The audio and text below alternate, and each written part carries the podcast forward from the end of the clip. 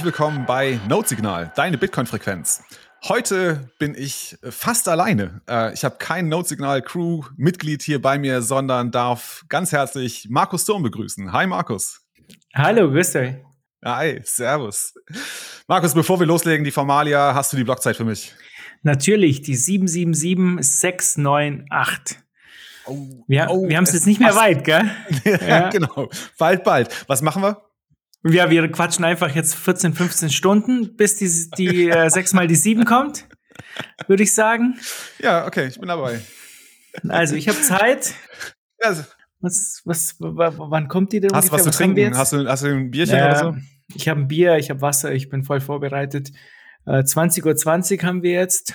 Ja, das wird sich ausgehen, oder? Morgen früh um 10 Uhr. Ja, ah, Mist, ich muss um 8 Uhr muss ich arbeiten, aber das kriegen wir irgendwie hin. Also, vielleicht kommen die Blöcke ja ein bisschen schneller. Ja, vielleicht. In letzter ja. Zeit kamen sie etwas schneller, ja. Okay. Ja. Na gut. gut. Was sollen wir machen heute? Boah, ich würde sagen, wir quatschen so ein bisschen.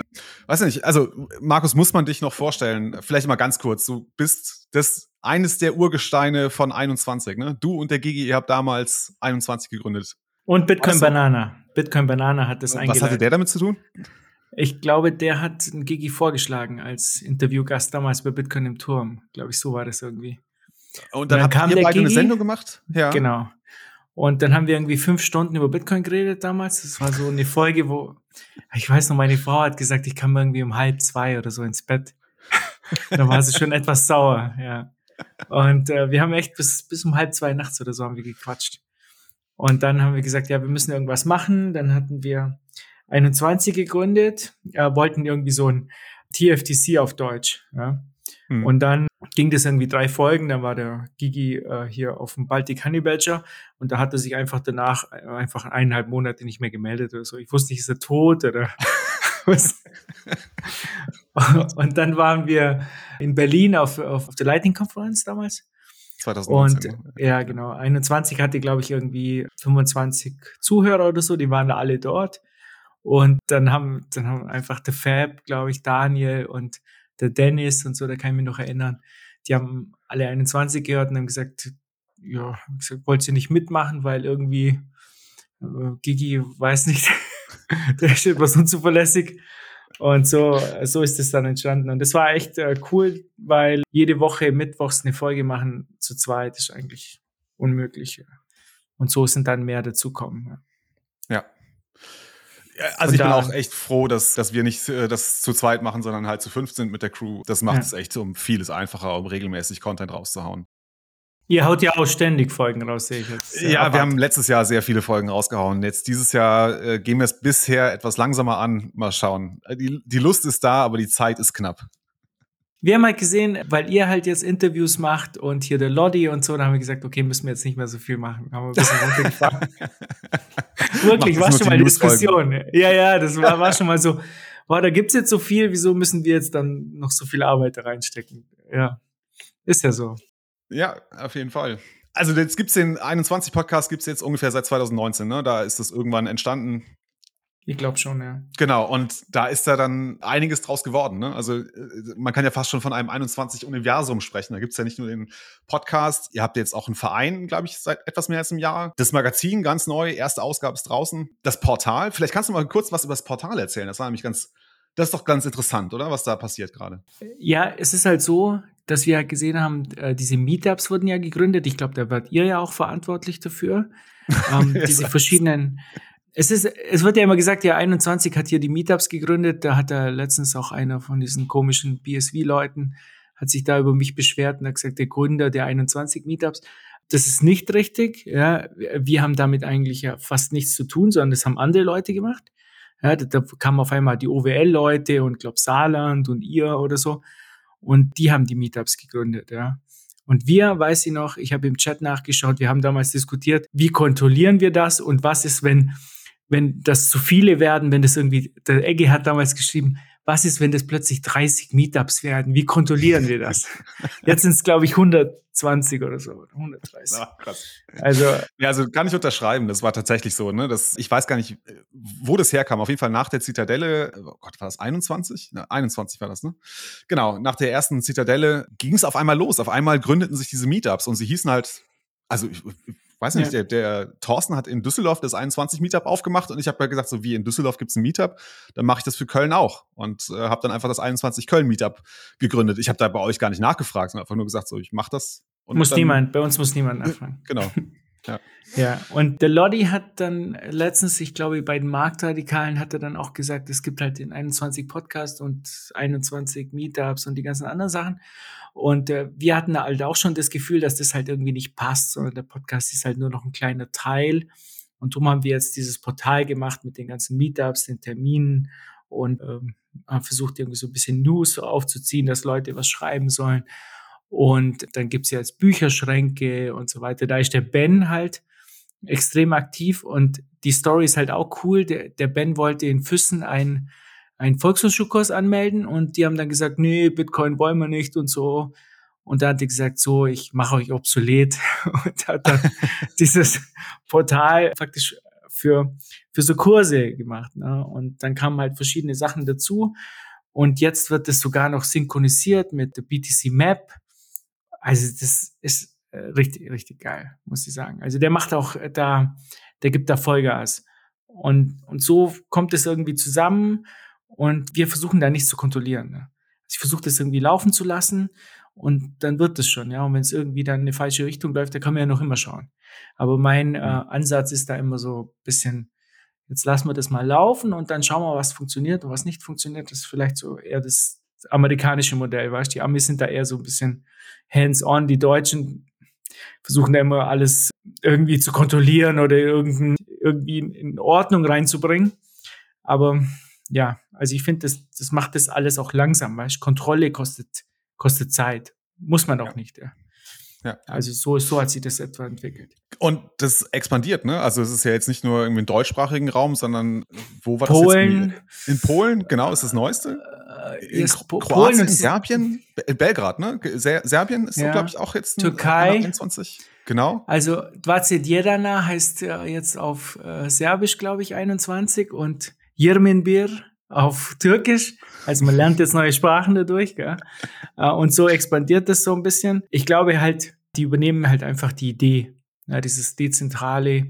Und ich glaube, die Polen sind auch äh, recht erfolgreich, was ich so mitbekommen habe. Ich bin so ein bisschen im Kontakt. Die machen auch jetzt ein Filmfestival, Bitcoin Filmfestival in Warschau. Haben auch jetzt einen Podcast und so. Die übernehmen das so ein bisschen. Und ich glaube, in, ja, in Stockholm gibt's jetzt auch ein 21 Meter. Ja, oh das hat, glaube ich, der hier im Saarland, der, der Pade Pade, hat das, glaube ich, initiiert oder so. Oder hat er irgendjemanden. Okay. Ich komme ja auch nicht mehr mit, weißt du, ich kriege das immer so ein bisschen auf Twitter halt mit. Also ganz cool. Also ich, ich finde das absolut sympathisch, dass ihr sagt, lass einfach mal laufen. Ne? Wir, wir lassen die Züge los und gucken mal, wo es sich hin entwickelt. Und ich finde, also es ist ja ein fantastisches Beispiel dafür, dass sich so eine Bewegung, wie sie Bitcoin halt bietet, auch von alleine entwickelt. Ne? Das, die, die Leute kommen halt von alleine zusammen. Die wollen halt miteinander zusammen sein und drüber sprechen. Genau, also du musst ja da gar nicht viel machen. Und ja. vor allem darfst du das nicht so aufziehen, dass du sagst irgendwie, ah, das ist unser Logo und Herr, warum habt ihr dieses Logo verwendet? Manchmal schreiben mir immer Leute, können wir das Logo verwenden, um T-Shirts zu drucken? Also von mir, ich habe kein Problem damit. Mach, was du willst, ja. Oder ähm, ich weiß noch, auf der Zitadelle, da hat der BitTornado oder aus der Schweiz, das der, glaube ich, der hat auch jetzt einen Shop. Der hat auf einmal so Schlüsselanhänger mit 21 drauf gehabt. Wir wussten das gar nicht, ne? Aber vollkommen okay. Also das ja. darf jeder machen, was er will damit. Ja, wenn es irgendwo in Shitcoins geht oder so, dann distanzieren ja. wir uns davon. Bis jetzt mussten wir das aber nicht. Ja, ansonsten freie Marktwirtschaft. Wir glauben da eh nicht an irgendwelche Copyright-Rechte oder macht, was ihr wollt. ja, also ich muss ja auch gestehen, dass wir von Notesignal uns auch so ein bisschen was bei euch abgeschaut haben. Ne? Also ich glaube, die Schriftart ist dieselbe, die auch ihr verwendet, äh, die wir bei Notesignal bei uns im Logo haben und auch glaube das Farbschema ne? mit irgendwie einfach schwarz-weiß und orange dazwischen. Das ist auch sehr stark an euch angelehnt. Also das kannst du von mir jetzt nicht erwarten, dass ich das erkenne. Und ich glaube, ich glaub, wenn der Fab jetzt zuhört, dann weiß er genau, was los ist. ich habe schon mal ein 21-Logger, glaube ich, mit, falschen, mit einer falschen Schrift irgendwie in Umlauf gebracht. Das hat ein Fett, äh, schlaflose Nächte bereitet, glaube ich. Ja. Aber naja. Na gut. Top. Aber äh, wie ist das? Du bist jetzt, ich weiß nicht, ob ich das so sagen darf, aber du bist jetzt eigentlich das letzte verbliebene Gewächs, oder? Im, im aus dem 21 quasi Urkosmos. Ne? Du hast ja gesagt, der Gigi war am Anfang dabei, Fab, Daniel und Dennis. Fab ist jetzt, glaube ich, erstmal in macht kurz eine Pause zumindest, oder? Ja, aber der macht ja noch immer Folgen. Der macht noch den äh, Weg. Ne? Dennis ja genauso eigentlich.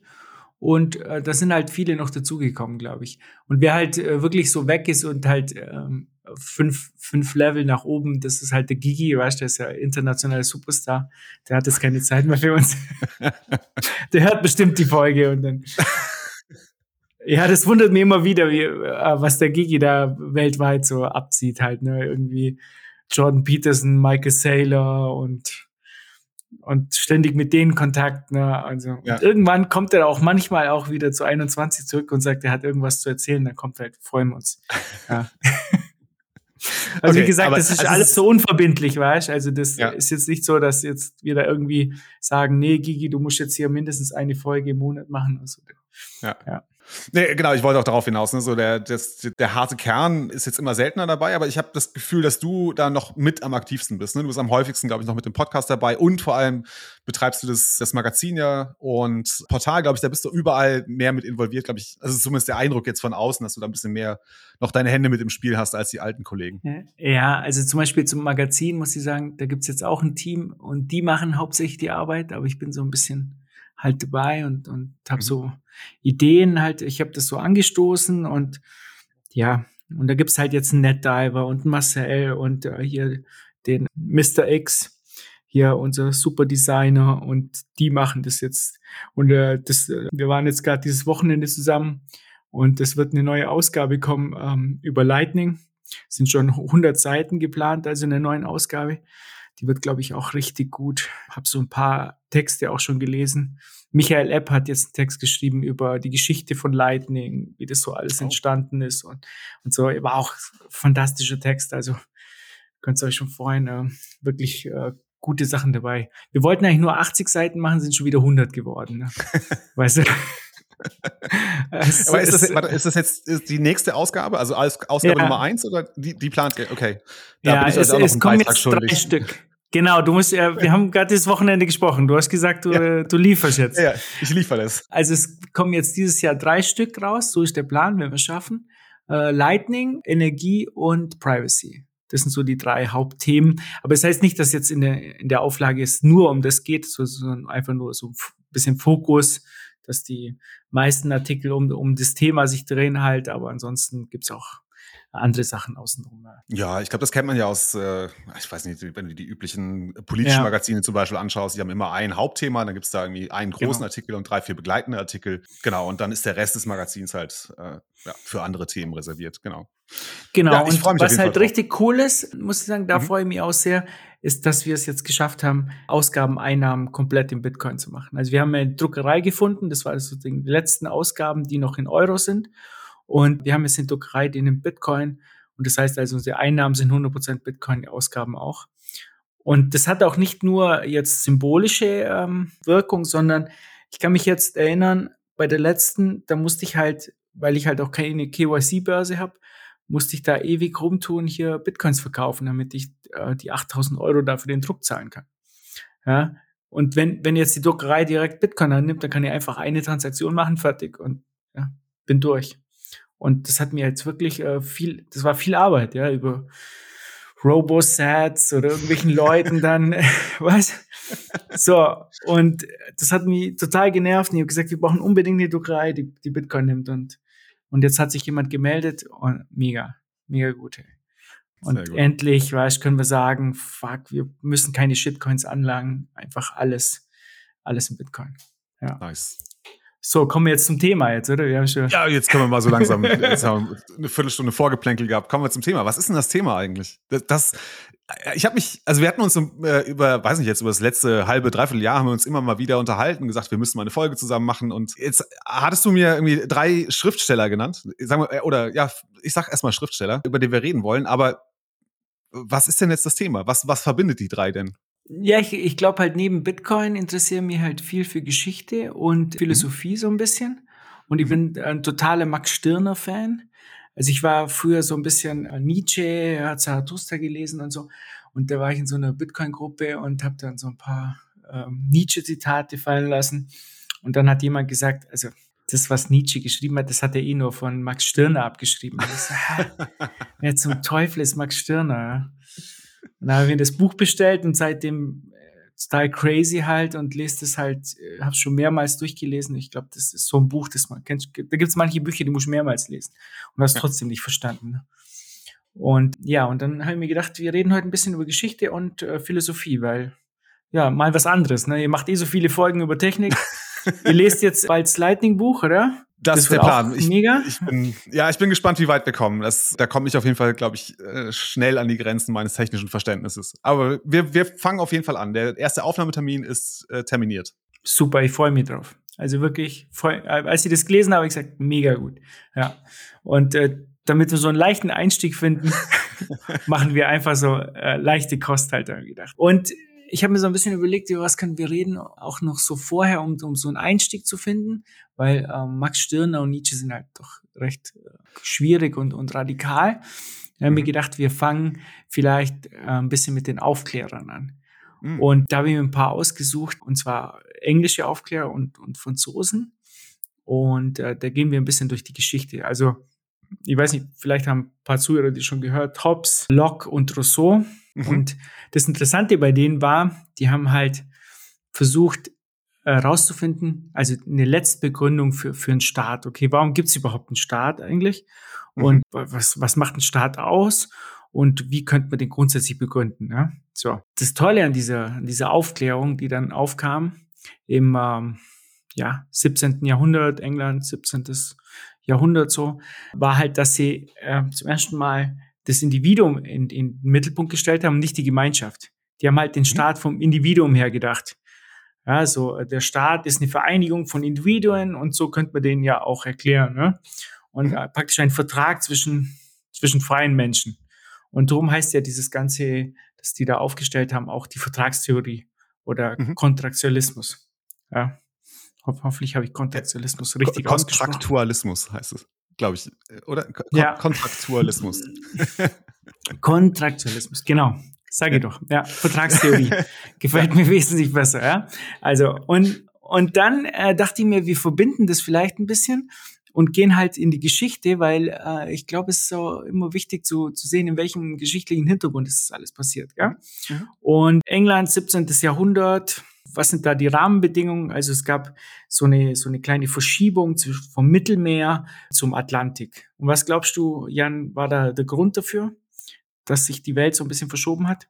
Na, ich, ich würde jetzt mal ganz einfach sagen, das hat sicherlich mit der Entdeckung der neuen Welt zu tun und damit, dass sich der Seehandel äh, Richtung Nordamerika entwickelte. Und da waren natürlich die Regionen, die am Atlantik lagen, natürlich im kleinen Vorteil gegenüber den alten Mittelmeermächten, wie zum Beispiel äh, Italien.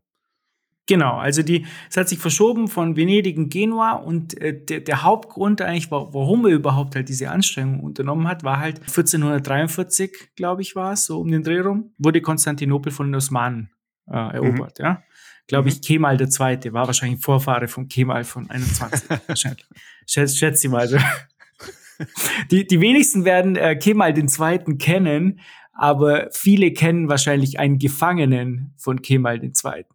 Jetzt ja, bin ich aber gespannt. Ja, und zwar hat er den Beinamen der Pfähler, Vlad Zepes, der Pfähler. Und okay. sein Vater, sein Vater ist in, Drachen, in Drachenorden eingetreten in Deutschland. Ich glaube von Siegemund von Österreich oder so, irgendwie so ein Drachenorden. Und dieser, und deshalb nannten sie sich Dracul mit Nachnamen. Ja, Brent Stoker hat da ein Buch drüber geschrieben. Ja, mhm. jetzt wird mhm. klar, wen wir meinen. Ja, natürlich. Er wurde Herzog oder weiß nicht König von der Walachei oder so.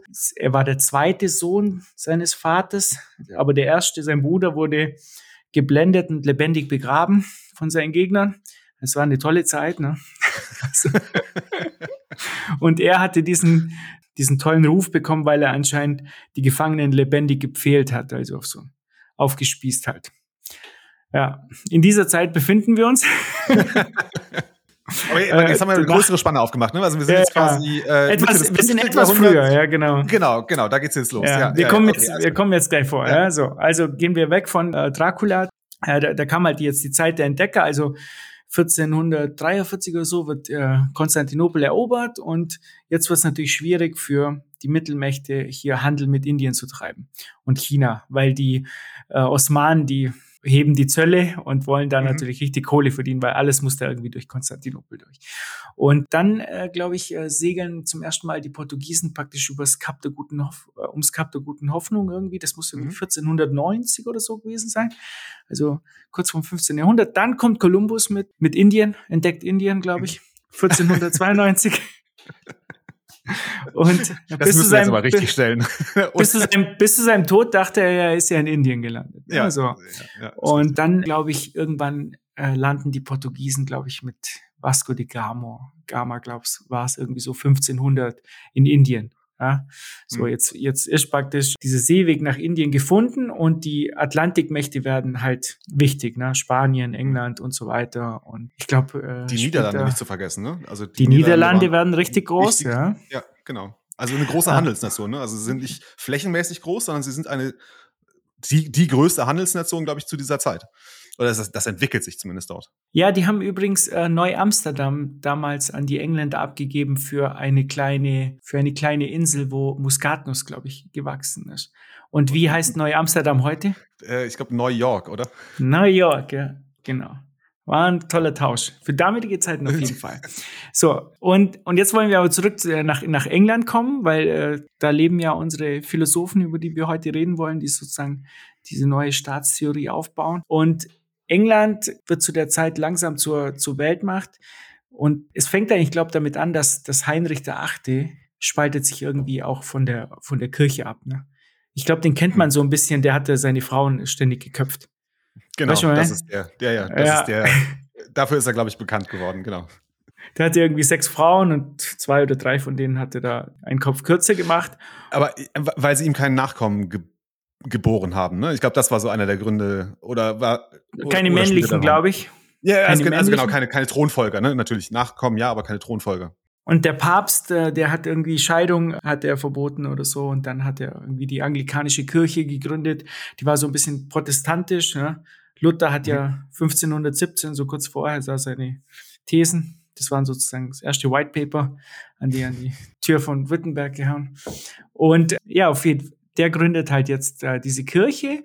Dann wird aber trotzdem eine Tochter von ihm, praktisch seine Nachfolgerin.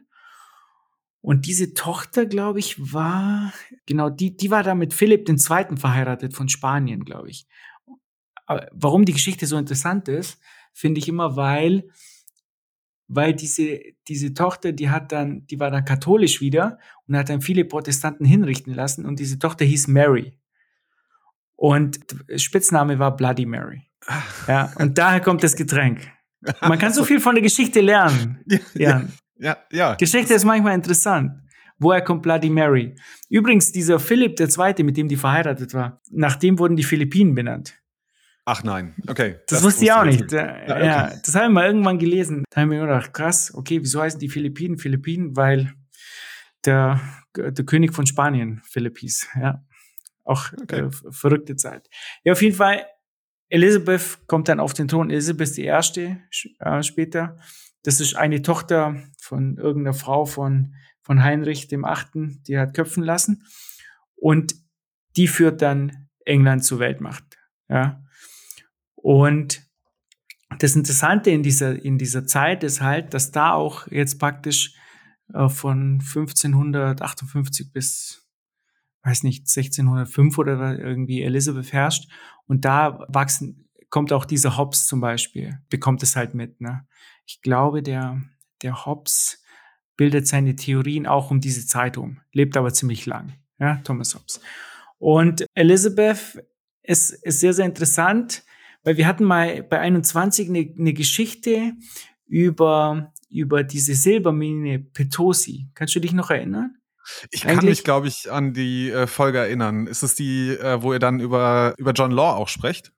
Ich bin mir nicht sicher, ob es in der nee, gleichen okay, war. Okay, vielleicht, vielleicht Aber wir haben, mal, ja, wir haben mal drüber geredet.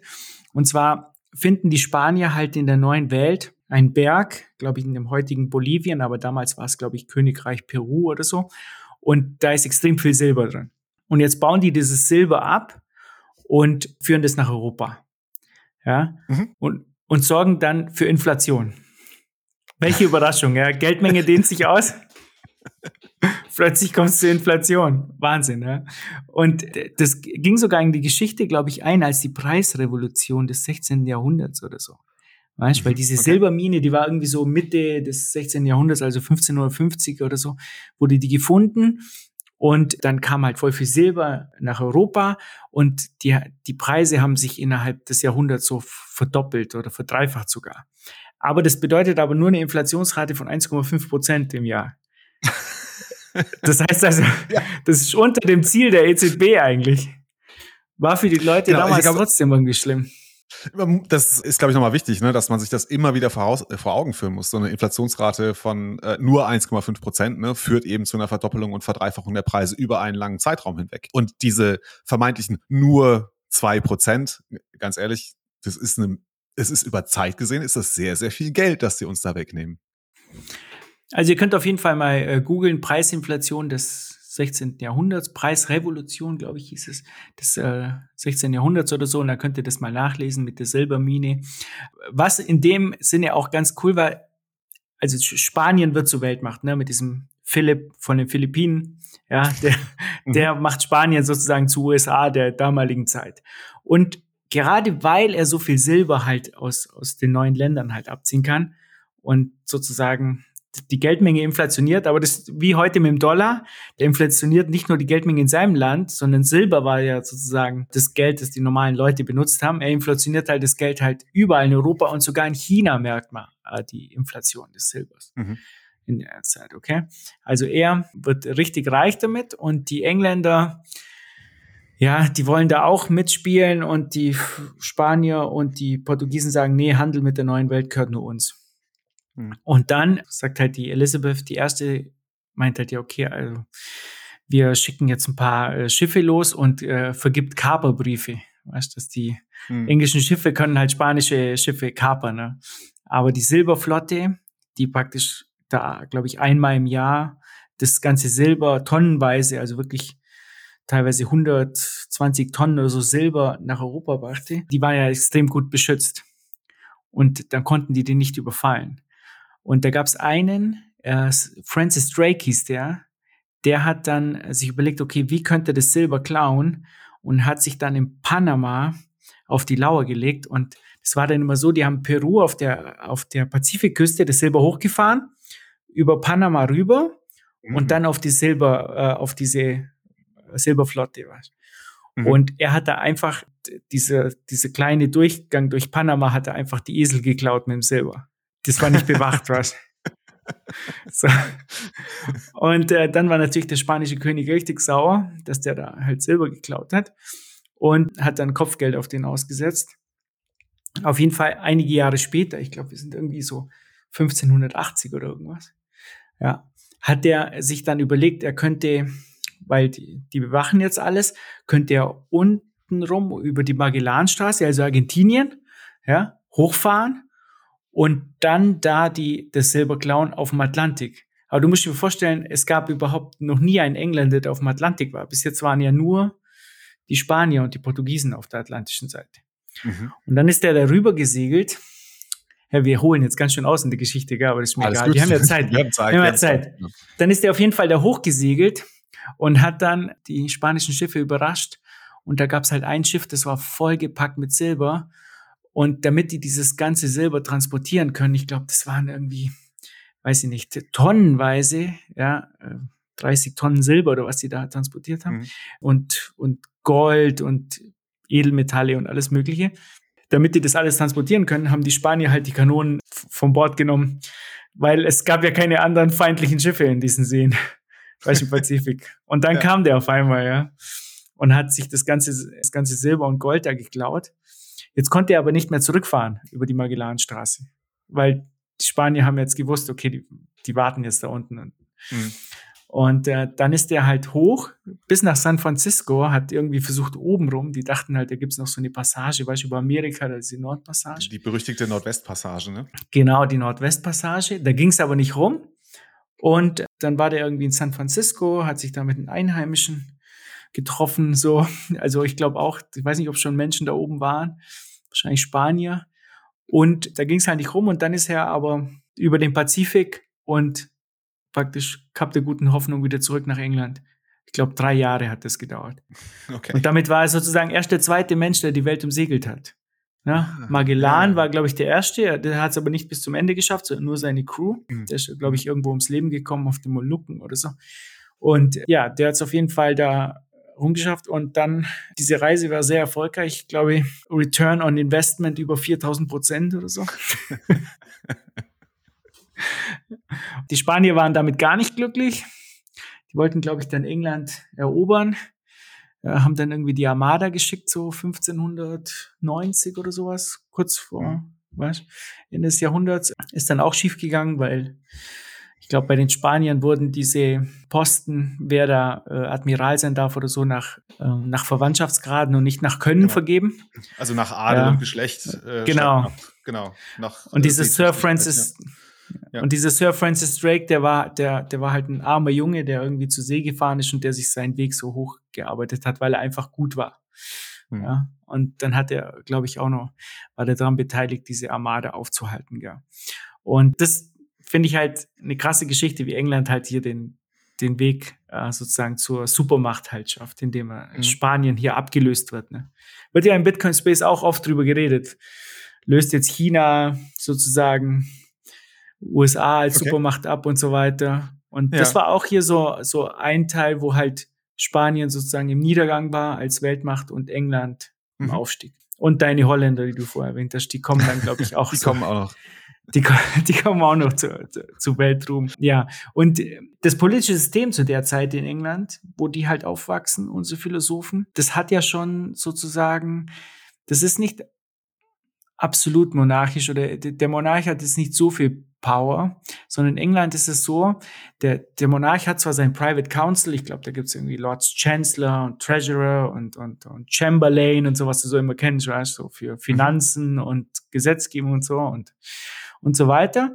Mhm. Aber es gibt ein Parlament, also wenn er Steuern erheben will, wenn der König von England oder Königin Steuern erheben will, dann muss das Parlament einberufen werden. Ja? Und dieses Parlament ist nicht wie heute so stehend, sondern das, das beruft der einen, dann kommen die zusammen.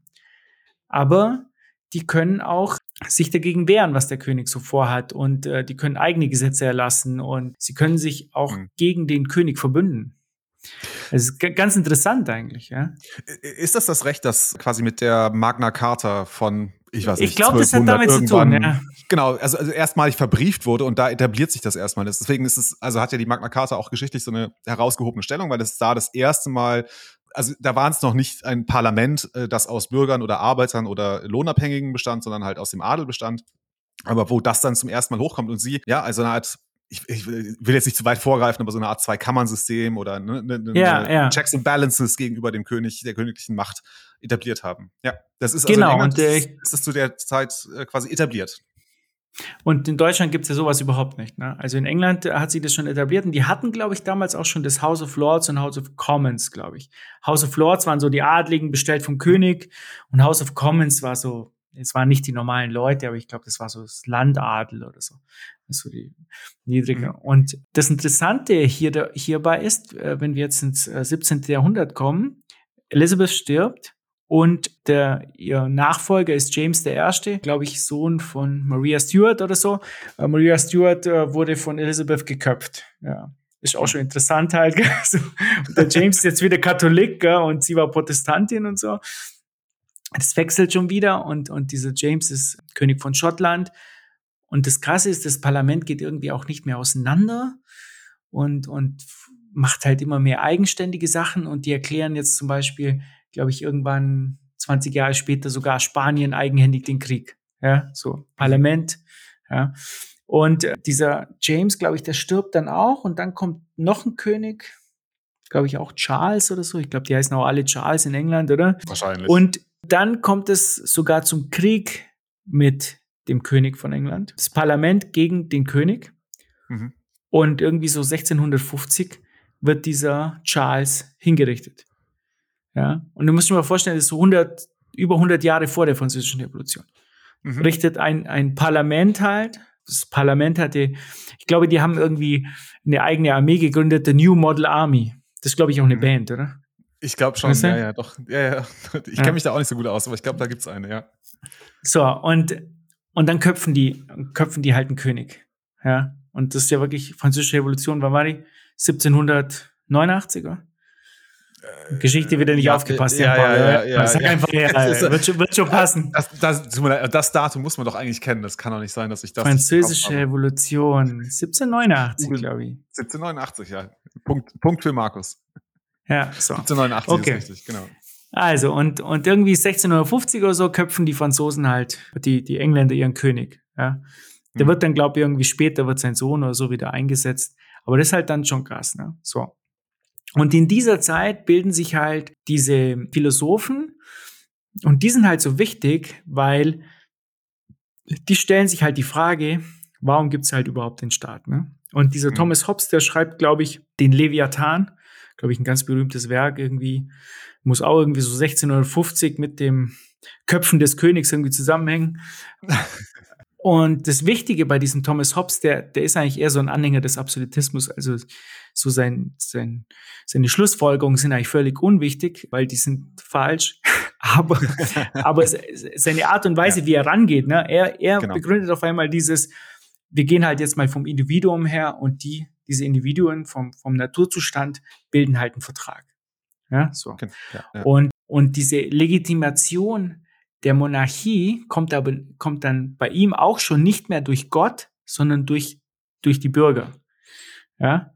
Ja. Das hat den Monarchen auch nicht mehr, ne, auch nicht so gut gefallen. Ist halt nicht so cool, wenn du halt irgendwie vom, vom Pöbel abhängig bist und nicht, äh, sonst waren genau. sie immer, ja, wir sind ja von Gott eingesetzt und überhaupt. Ja, ja. Es kann ja nur, kann ja nur ich sein, weil es ist ja Gott also äh, ich bin jetzt nicht der Historiker oder der, der Geschichtsnerd, finde es aber super interessant, weil ich das sehr, sehr spannend finde und finde auch, dass man muss sich damit echt mal auseinandersetzen, was unsere Geschichte uns eigentlich schon alles gezeigt hat. Aber ich kann als Philosoph, kenne ich natürlich äh, Thomas Hobbes äh, ein bisschen, genau, und kann das auch unterschreiben, so wie du das gesagt hast. Ne? Das ist quasi, Thomas Hobbes ist tatsächlich der erste größere Denker, es gab schon vor ihm welche, aber der erste größere, bedeutendere Denker, der wirklich ne, ne, die Staatslegitimation auf den Kopf gestellt hat und gesagt hat, so, wir müssen das Ganze von unten, vom Individuum, von der Freiheit des Individuums her denken. Und er macht das, indem er ein Gedankenexperiment durchführt. Ne? Und das ist, glaube ich, mit das erste Mal, dass das kommt, das Gedankenexperiment des Naturzustandes. Stellen wir uns doch mal vor, wir würden in einem vorstaatlichen Zustand leben. Wie sehe das denn aus? Und dann kommen mal diese berühmten Bilder von Hobbes, äh, wo er den Menschen so als, als abgrundtief bösartig und schlecht, so der, ne, der Mensch, den Menschen ein so, Wolf genau. und so. Ne? Genau, das ist ja. bei ihm so. Das ist, das ist, ja. Aber das ist wichtig oh, ne, in, der, in der Konstruktion, wie er dazu kommt, dann hinterher zu sagen, ja, also in diesem Naturzustand sind wir ja eigentlich noch wilde und man kann sich nicht darauf verlassen, dass nicht irgendwie zwei, drei Nachbarn verbünden und dir dann vielleicht den Gar ausmachen oder dein Eigentum wegnehmen. Deswegen, um, um das einzuschränken, lass uns doch alle Macht die jeder Einzelne hat, zusammenführen und einem Herrscher, nämlich dem absolutistischen König, ne, übertragen. Und er ist dann quasi der Richter, der über das ganze Volk dann herrscht. Und das ist super interessant, wenn man sich mal die äh, Erstausgabe des Leviathan anschaut. Das Titelbild. Allein das Titelbild zeigt einem schon, was das Gedankenkonstrukt von Hobbes ist. Denn man sieht man nicht das, was du auch beschrieben hast. Die ganz vielen unten, ne, die ganz vielen kleinen Menschen, die aber zusammengehen, hoch in den großen König, der eigentlich nur eine Figur ist, die aus diesen Menschen von unten herausgebildet wurde. Sieht das nicht irgendwie wie eine Echse aus, der König, so ein bisschen auf dem Bild? so, nein, nein, nein. Okay, aber der, der, zweite Denker nach Hobbes, der, den ich viel interessanter finde, weil er halt viel liberalerer Denker ist, muss man ganz klar sagen, ne, ist äh, John Locke. Ich glaube, der war irgendwie, ja, der war 1630 bis 1700, irgend sowas. Genau, genau. So, uh, und ja. ähm, um den Dreh rum, glaube ich, ja. Mhm. Und der, und der macht das Gleiche, aber in seinem Naturzustand äh, sind die Menschen nicht irgendwie, der Mensch ist da nicht der Menschenwolf. Ja, mhm. sondern nicht jeder gegen jeden. Und für ihn muss halt der Staat die Freiheit und äh, die Gleichheit gewährleisten. So, und dies, dieser, er benutzt auch diesen Kontextualismus. Wie hast du mhm. gesagt? Nee, Vertragstheorie, sage ich. Bevor ich es noch fünfmal falsch aus, ausspreche, äh, sage ich Vertragstheorie. Und ich glaube, da gab es noch Rousseau dann später als Franzosen, aber der war so mehr auf der sozialistischen Schiene unterwegs, so mehr so Gemeinschaftsideal. Ja, lass mal mal weg, brauchen wir nicht.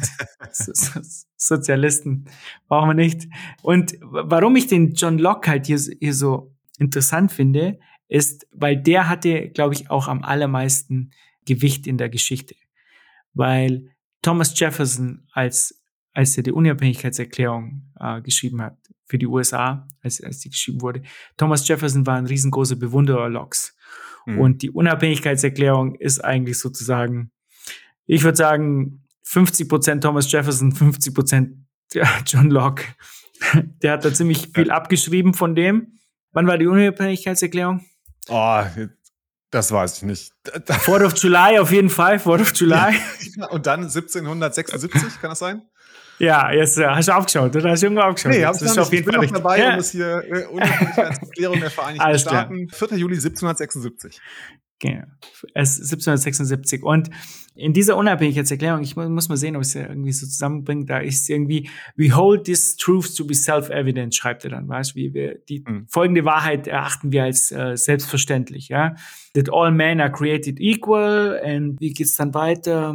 Certain rights are unalienable oder unalienable. Ja, genau, so. unalienable, um, genau, können, ja, können nicht ent, ent entfremdet werden. Ja, wie sagt man denn? Unveräußerlich, also, glaube ich, oder sagt man in Deutsch? Sowas in, der, in die Richtung geht ja. das, genau, genau. Ja. Uh, unter denen ist, glaube ich, uh, Life, Liberty and Pursuit of Happiness. Haben wir es mhm. doch immer, oder? Also Freiheit, uh, Leben und das Streben nach Glück oder so. Ja. So, und, und das hier kommt halt in, in, in diese Unabhängigkeitserklärung. Und auch nach Locke haben die Menschen halt das Recht, wenn, wenn das Souverän halt ihnen nicht mehr passt oder, oder halt die sozusagen das nicht mehr gewährleisten kann, ja, was er tun soll, dass das Widerstandsrecht ist für Locke halt auch ganz wichtig, dass die Untertanen halt das Widerstandsrecht haben. Das steht, glaube ich, auch dann in der Unabhängigkeitserklärung der USA. Und das ist, glaube ich, ein ganz, ganz wichtiger Punkt in, in der Menschheitsgeschichte, weil du hast ja auf einmal, das sind, glaube ich, die ersten Menschenrechte, die aufgeschrieben wurden, sozusagen. Ja, also praktisch jeder, alle Menschen sind gleich und so weiter. Ja, klar, also wenn, wenn man sich die Leute anschaut, die es aufgeschrieben haben, da kann man schon Zweifel dran haben, ob die es auch genauso meinen, weil Thomas Jefferson war Sklavenhalter, glaube ich, ja. Äh, und viele von denen, ja, George Washington. Viele von denen, genau. Und, äh, genau. Thomas Jefferson hat nach seinem Tod äh, das, alle Sklaven, allen Sklaven die Freiheit geschenkt, aber erst nach seinem Tod. Was jetzt auch irgendwie fragt, so, sollen die ihm halt noch, also für ja. mich macht ihr noch hier den Dienst, weißt aber dann danach seid ihr dann frei. Ja, äh, keine also, Ahnung. Da hätte ich doch eine Anmerkung, weil das kommt ja immer wieder gerne, ne, dass man sagt irgendwie, ja, schau sie doch an. Also jetzt hier die Gründungsväter der Unabhängigkeitserklärung der Vereinigten Staaten waren doch selber Sklavenhalter. Es werden äh, zum Beispiel Immanuel Kant, ne, der sich äh, sehr für ja für Geografie und und äh, wie sagt man, ja doch heute würde man Erdkunde sagen, ne, also für die Lehre von den fremden Ländern interessiert hatte. Der hatte einen Blick auf äh, die schwarzafrikanische Welt, die nach heutigen Standards, wenn man das liest, würde man sagen, also, was ist das denn für ein Rassist? Aber ich glaube nicht, auch wenn sie äh, Sklavenhalter waren oder auch wenn Immanuel Kant sich sehr abfällig über äh, schwarze Menschen oder Neger, wie man auch immer das nennen will, geäußert hat. Hast du es gab nicht, Neger gesagt? Ich sage auch Indianer, also das ist mir egal. Jetzt wird der, jetzt wird der Podcast gecancelt. Notsignal, Ende. Eine Sorge weniger. Aber also ne, man muss halt wirklich aufpassen. Ne? Du, du, darfst halt nicht das gesamte Denken, zum Beispiel von Immanuel Kant, ne, über den Haufen werfen, nur weil er sich in bestimmten Dingen einfach vertan hat. So, weil einfach da äh, vielleicht auch dem, dem, dem Lauf der Zeit geschuldet einfach einen anderen Blick auf diese Welt hatte. Und ich glaube, das gilt auch für die Gründungsväter oder für die, die Erklärer dieser Unabhängigkeitserklärung. Wobei natürlich, wenn Thomas Jefferson nach seinem Tod die Sklaven dann doch freilässt, dann muss man schon sagen, da hat er doch einen sehr doppelten Blick auf das Ganze gehabt. Aber ja, er war auch sehr kritisch während seiner Lebenszeit, glaube ich, hat er sich sehr kritisch zu dieser Sklavenhaltung geäußert. Warum er das nicht zu seiner Lebenszeit freigelassen hat, keine Ahnung. Soweit ich weiß, gab es auch mal einen Gentest, weil Thomas Jefferson hat nämlich äh, Kinder mit einer seiner Sklavinnen gehabt, glaube ich. Also äh, ich, ich glaube, das ist nachgewiesen. Ja. Äh, okay. Ja, vielleicht wurden die auch bei ihm gut behandelt. Keine Ahnung muss da jemand, da habe ich mich nicht damit beschäftigt, muss ich sagen. Aber hier in den USA ist auch eine andere Geschichte halt sehr interessant, damals mit Thomas Jefferson und äh, dieser, dieser Feindschaft mit äh, Alexander Hamilton. Das haben wir damals mit, mit Patrick Lemke, habe ich mal eine Folge gemacht zur Geschichte der Zentralbanken. Und das fängt mhm. halt mit diesen beiden an, weil die haben nämlich die First und das Second National Bank, glaube ich, wurde in den USA gegründet und der, der Hamilton, der war halt eher so für einen Zentralstaat, ne, und der Staat muss Steuern erheben und wir brauchen eine Zentralbank, damit wir Geld drucken können, damit wir Kriegen führen und wir können ja nicht ständig diese Staaten da fragen, ob sie uns Geld geben, wo kommen wir da hin und so. Und äh, der Thomas Jefferson war eher äh, einer, der, der dem Zentralstaat möglichst wenig Macht geben wollte. Mhm. Ja. Und was hier an dieser ganzen Geschichte letztes Jahr interessant wurde, 2001 war es, glaube ich, Olaf Scholz war Finanzminister, glaube ich noch, ja? jetzt Bundeskanzler. Und da gab es irgendwie 750 Milliarden oder 1000 Milliarden, weißt du, komm, kommst ja nicht mehr hinterher bei den ganzen Hilfsfonds ja, von der Europäischen Union. Da haben sie aufgesetzt und ja, wir müssen jetzt möglichst vier Milliarden da in die, die Wirtschaft pumpen. Und da hat Olaf Scholz gesagt, das ist ein Hamilton-Moment für die EU. Und das hat mich wirklich überrascht. Ich hätte nicht gedacht, dass der irgendeine Geschichtsahnung Aber, Aber vielleicht magst du mal kurz erklären, also was, was glaubst du, was Olaf Scholz damit gemeint hat? Weil Hamilton hat es äh, damals ja geschafft, so äh, irgendwie Geld einzusammeln für die sozusagen United States of America waren ja praktisch äh, einfach Staaten, die sich zusammengeschlossen haben. Mhm. Es gab ja auch nicht mal, anfangs gab es ja auch nicht mal eine Armee, sondern die einzelnen Staaten haben Soldaten geschickt und so. Mhm. Ja? Und äh, sozusagen er vergleicht halt die EU mit diesen mit diesem losen Verbund äh, mhm. Amerikas damals. Und äh, er meint halt damit, dass die EU halt immer zentralistischer werden soll. Natürlich im positiven Sinn für ihn. Ja, ja also, die, also, sie wächst zusammen. Meine Meinung ist das nicht, genau. Ja, ja, ja. Und die USA können halt dann sozusagen in, äh, später, die, die ersten Zentralbanken klappen ja nicht, aber wir wissen ja, später klappt es dann doch. Ja, 1913, mhm. oder wann war das, glaube ich? Mhm. Und er wollte halt darauf hindeuten und hat halt wirklich gesagt, das ist ein Hamilton-Moment. Fand ich, fand ich sehr interessant, ja. Hat mhm. mich wirklich gewundert, dass Olaf Scholz das weiß. Ja, also war überraschend. Ja. Ich weiß nicht, wie viele Leute das dann verstanden haben, die das gelesen haben. Das würde mich wundern, wenn das viele waren. Ja. Auf jeden Fall, diese, diese Denker der Englands, die waren halt sehr, sehr wichtig. Und jetzt hast du auf einmal in den USA ein, ein Staat, der halt äh, demokratisch ist und vor allem auch eine Verfassung hat, die die, die Menschenrechte achtet. Ne? Also die, mhm. die USA waren sozusagen ein Leuchtfeuer in der Welt. Muss mhm. man ja ganz klar so sehen. Und äh, die spätere französische Revolution und die ganzen Revolutionen, die da folgen, die berufen sich ja oft auf, auf die USA. Ja? ja und äh, ja. damit will ich halt einfach zeigen, wie stark eine Idee sein kann. Ne? Von, von mhm. John Locke und äh, seine Theorien, die er aufstellt zu Thomas Jefferson, der sie umsetzt in einem Staat und dann sozusagen sich wie ein Feuer verbreitet über die nächsten Jahrhunderte und äh, mhm. ja, ganz Europa sozusagen verändert. Ist ja wie Bitcoin eigentlich. Bitcoin ist auch nur eine Idee und ja. Ideen können wahnsinnig mächtig sein. Äh, das ähm, werden, wir, werden wir sehen. Also das heißt, wenn wir jetzt nach Deutschland schauen, was hatten wir in Deutschland zu der Zeit? Ich glaube, wir hatten den 30-jährigen Krieg dann irgendwie zu, äh, als nee, der ist ein bisschen früher, ne? Das ist ja 1618 bis 1648, oder? Das sehr gut, genau. 1618 genau. bis 1648. Der ist aber sozusagen zur, als die Engländer ihren Bürgerkrieg hatten und den, den König köpfen, mhm. war zu der Zeit, glaube ich, auch der 30-jährige Krieg in Deutschland, glaube ich, irgendwie. Muss also genau, so, das ist genau, das ist in, in dem Zeitraum. Genau ja, ich bin mir jetzt gerade nicht sicher, wann sie König Karl den ersten oder King Charles, Charles, Charles. Ist, wann sie ihn genau geköpft haben. Aber ja, genau, das ist genau. Muss um den Dreh rum sein, ja. Ja, ja, genau. Ja und, und dann äh, kommt halt, glaube ich, 100 Jahre später, über 100 Jahre später kommt halt die Französische Revolution. Ja, wo dann, ich, ich glaube, die ist in Deutschland auch viel, viel bekannter, weil die hat ja auch viel mehr Auswirkungen auf uns halt. Diese englische Mhm. Dieser englische Bürgerkrieg äh, hatte halt weniger Auswirkungen auf, auf Deutschland an sich. Ja. Und die französische mhm. Revolution wird, glaube ich, deshalb auch viel, viel stärker behandelt bei uns. Ja. Also französische Revolution, dann kommt Napoleon an die Macht. Genau. Napoleon äh, besiegt die, die deutschen Staaten. Ich glaube, er besetzt ja, glaube ich, auch mal Berlin oder so und ähm, krönt sich, mhm. glaube ich, selber zum deutschen Kaiser, oder glaube ich, irgendwie so. Genau, so, so endet äh, das dann am Ende, genau, ja. Russlandfeldzug, wann war das irgendwie? 1812? Wird auch wieder genau, aktuell gleich. oh Gott. Wollen wir das fast aufmachen? und dann, und dann, kleine Joke am Rande, am Rande. Und dann Waterloo, ja, 1815 oder so war, glaube ich, Waterloo. Ja. Also nicht der Song, ja, gleich für die Suren, nicht der Song von ABBA, sondern das Waterloo von Napoleon und der tritt ab und so. Und jetzt kommen wir dann bald zu meinem Lieblingsphilosophen. Wie viel haben wir schon? Ah, wir haben schon eine Stunde. Hey, also, wir haben noch ein bisschen Zeit. Ne? der, ja. Wir sind erst bei und, Block 777701. Also, ja. Perfekt. Und jetzt kommen wir halt, die Deutschen schlagen Napoleon und entwickeln halt so ein Nationalbewusstsein.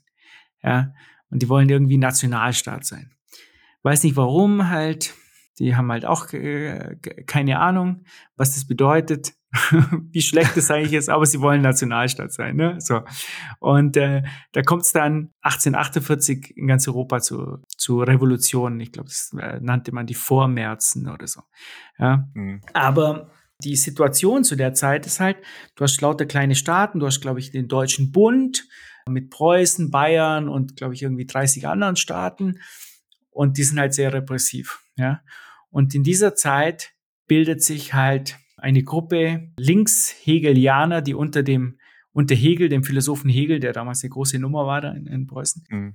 Und äh, unter dem äh, lernen die in Berlin und treffen sich öfters mal auf ein Bier oder zwei oder noch mehr und äh, trinken da ein und diskutieren.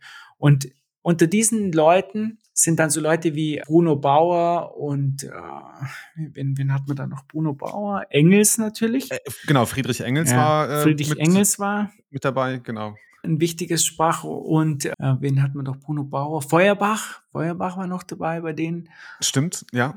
Und, da, und dann noch einen halt, äh, einen gewisser Johann Kaspar Schmidt halt, der komplett von der Geschichte vergessen wurde und der auch nur ein Buch geschrieben hat unter dem Pseudonym Max Stirner und das ist der einzige und sein Eigentum. Ja, so und jetzt kommen wir nach einer langen Einleitung zu,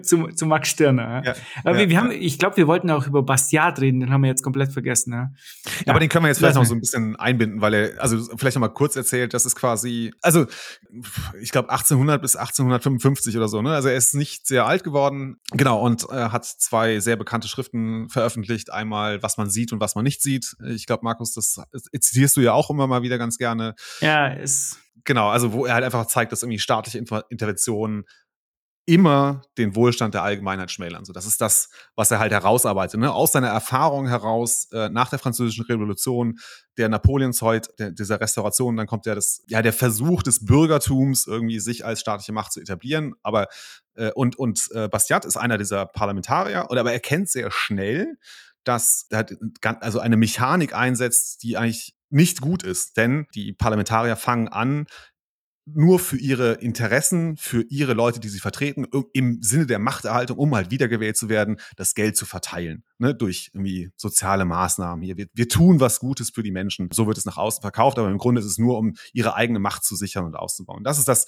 was bei Bastiat so das erste Mal wirklich, was wirklich hochkommt. Ne? Und dann schreibt er noch das Gesetz. Das ist, glaube ich, so mit die bekannteste Schrift von ihm. Ja, und er hat noch ein paar andere Sachen geschrieben, die ganz cool waren. So, ja, er hat zum Beispiel mal, er hat immer versucht, die, die Leute so ein bisschen, äh, so ein bisschen die Augen zu öffnen, indem er so, so Gleichnisse gebildet hat. Und einmal haben die Kerzenmacher haben eine Petition gestartet für, an den französischen Staat.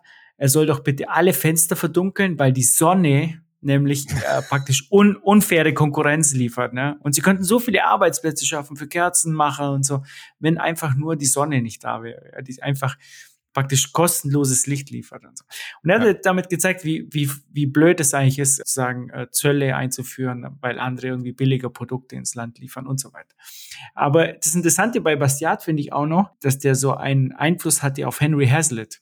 Also Henry Hazlitt hat ja. Economics in One Lesson heißt sein berühmtes Buch auf Englisch. Auf Deutsch heißt natürlich die 24 wichtigsten Regeln der Wirtschaft. was, natürlich, muss natürlich auf Deutsch total bescheuert heißen. Und, und er, also die, dieses Buch, die 24 wichtigsten Regeln der Wirtschaft, kauft's euch. Ich muss sagen, mit jedem, mit dem ich jetzt gesprochen habe, der ist total begeistert von diesem Buch. Ja, mein Bruder, der hat's immer an seinem Tisch liegen, wenn ich aber vorbeikomme, da liegt immer dieses Buch und, und Henry Hazlitt hat sich da an dieser Sprache von Bastiat orientiert und ich finde, Bastiat hat, hat kann einfach wunderbar schreiben. Ja. Mhm. Es kommt übrigens bald ein Buch raus von, vom Aprico Media zu Bastiat. Ah, Fab auch total begeistert, ja. Ja, schön. So, weißt du, diese kleinen, das kam ja jetzt ja, äh, was von Menger hat er zuerst rausgebracht, Menger, diese genau. kleine Serie, genau, ja. Und was ich auch äh, cool fand, äh, Margaret Thatcher war mal zu Besuch in Frankreich in den 80ern oder so und äh, sie wollte den Franzosen ein Kompliment machen und hat gesagt, ah, ihr Lieblingsökonom ist der Bastiat. Und die Franzosen haben gesagt, hä, wer? Kennen wir nicht. Das sind halt auch alles Sozialisten ja. da drüben in Frankreich. Naja, auf jeden Fall, Bastiat muss ich sagen, es macht einfach Spaß, ihn zu lesen. Die Texte gibt's ja. alle im Internet, gibt's eine Webseite, ja. glaube ich, die haben da die meisten Texte auf Deutsch übersetzt. Bastiat ist einfach in seiner ganzen Sprache und so ist, glaube ich, einfach am, am, schönsten zu lesen. Ja. Packen wir in die Show Notes. Ja. Super. Also Bastiat, jeder, der Lust hat, gerne was, was Schönes lesen will, Bastiat ist da perfekt dafür.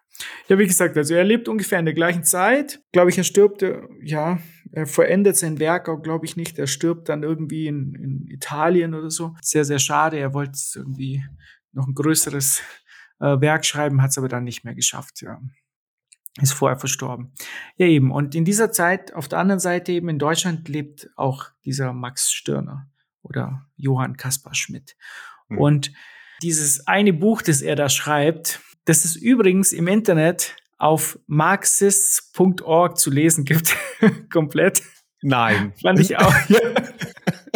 Also wenn ihr das mal sucht, das Einzige und sein Eigentum heißt das Buch. Der Einzige und sein Eigentum. Der Einzige und sein Eigentum, genau. Ähm, Gibt es auf marxists.org zu lesen. Weil äh, Friedrich Engels und Karl Marx haben da ähm, sozusagen eine doppelt so lange Gegendarstellung geschrieben zu dem. Ich glaube, es hieß irgendwie die heilige Familie oder so. Ne? Ich, also ich habe es jetzt auch nur in der ah. Vorbereitung äh, aufgeschnappt. Es gibt wohl einen Teil des späten Kapitals, also das, ne, das Kapital, das man so kennt, das ist ja, glaube ich, das erste und zweite Buch, das ist der, der dicke Wälzer, den man überall stehen sieht. Aber dann gibt es noch weitere Teile, die irgendwie erst später veröffentlicht wurden. Und einer dieser Teile ist tatsächlich eine Auseinandersetzung mit Max Stirner, und zwar mit seinem Buch. Und das über, ich weiß nicht, mehrere hundert Seiten wohl. Die haben sich an ihm abgekämpft. Auf jeden Fall doppelt so lang wie, wie sein eigentliches Buch. Engels kannte Stirner auf jeden Fall. Ob Karl Marx ihn kannte, weiß ich nicht. Persönlich nicht, ne? Ich glaube, also es ist überliefert, dass Engels und Stirner wohl zusammen da in diesen ja. linkshegelianischen Kreisen in Berlin wohl mal verkehrt haben, aber mit Marx ist kein bekannter Kontakt ja. überliefert. Es gibt ein Bild von Max Stirner und zwar gemalt von Friedrich Engels. Das genau. finde ich auch cool. Ja. Also es das gibt sowieso, also ne, es gibt, glaube ich, äh, also wir wissen nicht, wie Max Stirner aussieht. Ja. Und es gibt irgendwie so zwei überlieferte Bilder und eins davon ist von äh, eben Friedrich Engels. Ja, Friedrich Engels, genau. Und was ist so besonders an diesem Max Stirner? Was, was gefällt mir so gut an ihm? Ne? Also es ist dieses, Max Stirner hat seine Philosophie ist die, die, die radikale Selbstbehauptung. Ja, so, so. Mhm. Er, er macht Schluss mit all diesem Kollektivismus und sagt halt, seid ihr selber. Ein Satz von ihm heißt ja, ich habe meine Sache auf nichts gestellt. Ja, nur auf mich halt. Ja? ja? Keine, keine Ismen oder irgendwas. In dem gesamten Buch schreibt er alle Pronomen der ersten Person, schreibt er groß. Ne? Also ich, mir, mich, da wird alles immer groß geschrieben. Ja? So, was auch schon abartig gut ist. Ne? Und äh, den Menschen, also ihn selber, das Individuum, nennt er den Einzigen. Und äh, der Einzige soll sich äh, laut Max Stirner also niemandem unterwerfen. Ne? Keinem Staat, keine Moral, kein, keine Religion, kein Medial, nichts und niemanden. Mhm. Ja? Und damit äh, begründet er, glaube ich, auch den individualistischen Anarchismus. Glaube ich, jedenfalls steht so auf Wikipedia. Das. ich weiß nicht, ob, ob Max Stirner damit sozusagen einverstanden wäre, wenn er jetzt irgendwas begründen würde keine Ahnung. Wahrscheinlich nicht. Aber ich würde ganz gerne diese Gelegenheit kurz nutzen, weil, also, das ist wirklich, du hast es gerade schon genannt, ne? Ich habe mein Sach auf nichts gestellt. Das ist die Einleitung zu Der Einzige und sein Eigentum. Und ich finde, das Buch hebt einfach so gut an, dass ich es, wenn du magst, lese ich das einmal ganz kurz vor, weil ich das einfach absolut großartig finde, weil er da schon ganz klar macht, worum es ihm eigentlich geht. Okay?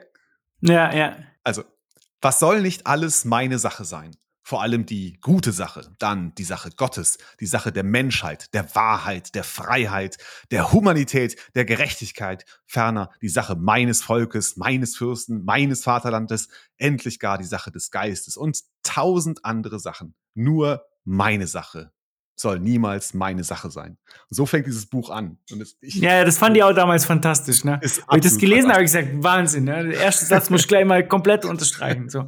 Und für mich halt so als, als, äh, ja, als Anarchist, Individualist ist es halt fantastisch gewesen. Ne?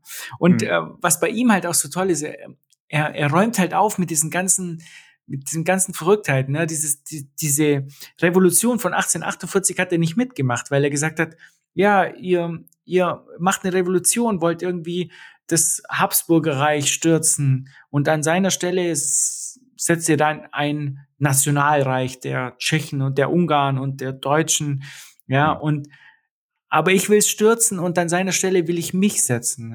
Also praktisch mhm. meine Freiheit, mein Individuum, ja, und nicht wieder irgendwas anderes.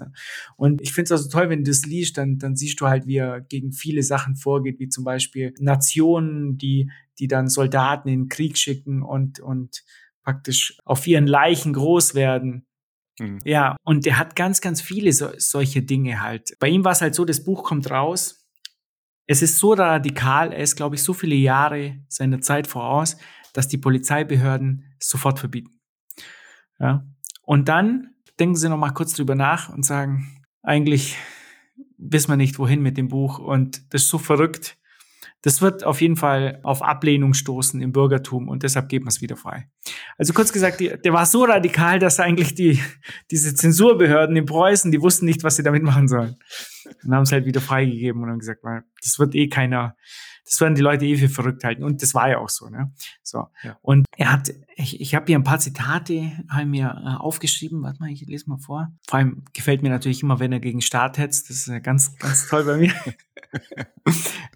also er sagt, mir, dem Egoisten, liegt das Wohl des Staates nicht am Herzen. Ich opfere ihm nichts, ich vernichte ihn und bilde an seiner Stelle den Verein der Egoisten. Deshalb haben wir übrigens auch 21 gegründet. Als Verein der Egoisten, oder? ja, als Verein der, der Egoisten. okay. 21, Verein der Egoisten. Nein, leider habe ich das Buch erst äh, später gelesen, aber würde mir gefallen, ja. So klein drunter. Vielleicht kann da jemand ein Logo machen. 21, Verein der Egoisten. Ja. Äh, er sagt da zum Beispiel, jeder Staat ist eine Despotie. Und für ihn auch ein demokratischer Staat, ne?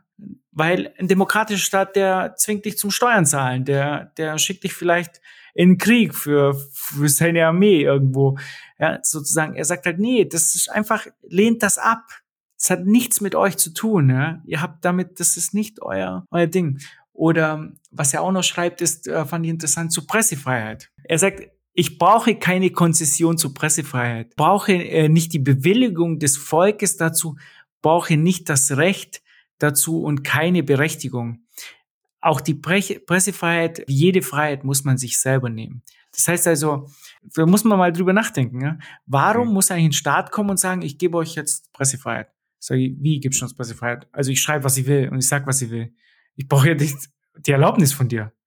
Also irgendwie glaub, ist es, es doch voll. Es ist andersrum gemeint, ne? Es ist halt eher gemeint, ist, ne, ich garantiere, garantiere dir die Presse, Pressefreiheit, ne? Also äh, so sollte es zumindest sein. Ne? Ich glaube, da kann man lange, lange. Kann man drüber streiten, ne? Wenn es um Edward Snowden geht oder so. Äh, genau, also da, da, gibt es sicherlich äh, Dinge, die muss man äh, kritisieren. Also gerade wenn man den Umgang Julian Assange oder Edward Snowden sieht, da muss man wirklich sich fragen, ob denn das Recht auf Pressefreiheit überhaupt noch garantiert wird, zum Beispiel von den USA, aber auch ne, von den kollaborierenden europäischen Staaten, die ja Julian Assange lange festgehalten haben, nicht äh, rausgelassen haben, wo jetzt droht, dass sie ihn ausliefern werden. Da muss ich wirklich sagen, also da habe ich meine Zweifel daran, was die europäischen Staaten denn wirklich noch von der Pressefreiheit wissen wollen. Das muss man wenn man das beobachtet, muss man das ernsthaft in Frage stellen. Deshalb ist es auch so wichtig, dass wir Noster haben und Bitcoin. Wir holen uns einfach, wir fragen niemanden um Erlaubnis. Das, das sehe ich auch mhm. so dieses, diese stirnische Mentalität, ne? Also praktisch, wie, wir fangen die. Also Satoshi Nakamoto hat auch niemanden um Erlaubnis gefragt, als er Bitcoin äh, rausgebracht hat. Er hat nicht die Europäische Union oder die USA gefragt, du, äh, darf ich vielleicht Bitcoin herausbringen? Nee, scheiß drauf. Ich habe es dir geschrieben, zack, wir bringen es raus, wir fragen niemanden um Erlaubnis. Und so mhm. muss das sein. Ja? Noster kommt raus, wir fragen niemanden um Erlaubnis. Bitcoin kommt, wir fragen niemanden um Erlaubnis. Wir müssen auch niemanden um Erlaubnis fragen. Ja, denn keiner hat das Recht, uns die, diese Erlaubnis zu geben, unsere Meinung zu äußern. Ja, wir, wir sind nicht auf dieses Recht angewiesen. Und das, das kam mir dann auch, als ich Stirne gelesen habe. Und, und der hat da vollkommen recht. Ja, er hat auch über dieses Gemeinwohl. Ich meine, das ist 1844 das Buch. Ja, da lese ich mal äh, dazu, was er über das Gemeinwohl gesagt hat. Das Gemeinwohl als solches ist nicht mein Wohl, sondern nur die äußerste Spitze der Selbstverleugnung. Das Gemeinwohl kann ja laut jubeln, während ich kuschen muss, der Staat glänzen, indes ich darbe. Und der hat, äh, da, da gab es mal, ich glaube, ich habe dir so ein The Lost Philosophers habe ich dir geschickt. Das ist so ein Vortrag von einem der, genau, das äh, Max Stirner. Äh, hier, genau, das wollte ich auf jeden Fall noch empfehlen. Das ist von Wes Cecil, der macht Vorlesungen über mhm. ja, Denker und Philosophen. Der hat auch eine Vorlesung über Max Stirner gemacht, innerhalb der Reihe Forgotten Thinkers, also vergessene Denker. Und das ist wirklich, Max Stirner ist wirklich das Paradebeispiel der vergessenen Denker. Ich kann diese Vorlesung von Wes Cecil, ist leider auf Englisch, aber kann ich sehr, sehr empfehlen. Ich habe da viel gelacht und auch sehr, sehr viel mitgenommen. Und genau, also da, da, das, was ich sehr gut finde, Wes Cecil macht auch das, was wir hier so ein bisschen versuchen, das Ganze so in den historischen Rahmen einzuordnen. Mit wem hat er verkehrt? Was sind die Zeitumstände? Wogegen, ne, gegen wen schreibt er oder für wen schreibt er? Das, also absolut fantastische Vorlesung, kann ich nur empfehlen. War, war sehr witzig. Er hat auch einige Punkte gebracht, die mich auch zum Nachdenken angeregt haben. Zum Beispiel das mit der Arbeitslosigkeit. Ne? Ja. Er sagt halt, er sagt halt, da, da kommen die Arbeitslosenzahlen, ne? Und die Arbeitslosigkeit ist ja so drei Prozent. Ist gut für das, für die Gemeinschaft. Ja, drei Prozent ist ja niedrig. Ja, aber wenn ich arbeitslos bin, dann ist mir doch völlig egal, ob es drei Prozent sind. Die also Arbeitslosenzahlen laut Max Stirner sind, habe ich einen Job? Arbeitslosigkeit 0%. Habe ich keinen? Arbeitslosigkeit 100%.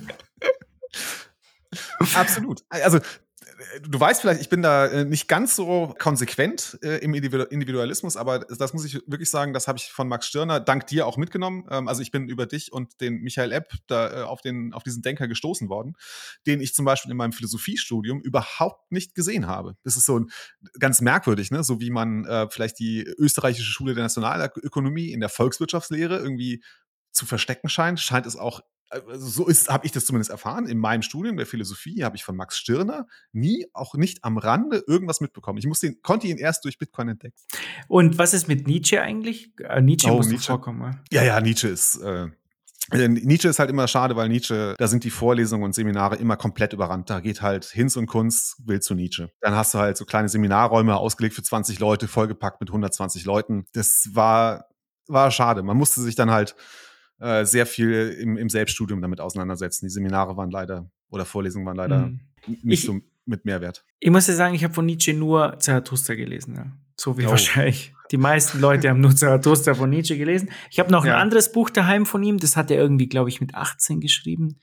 Das fällt mir jetzt nicht ein, habe ich jetzt noch nicht geschafft.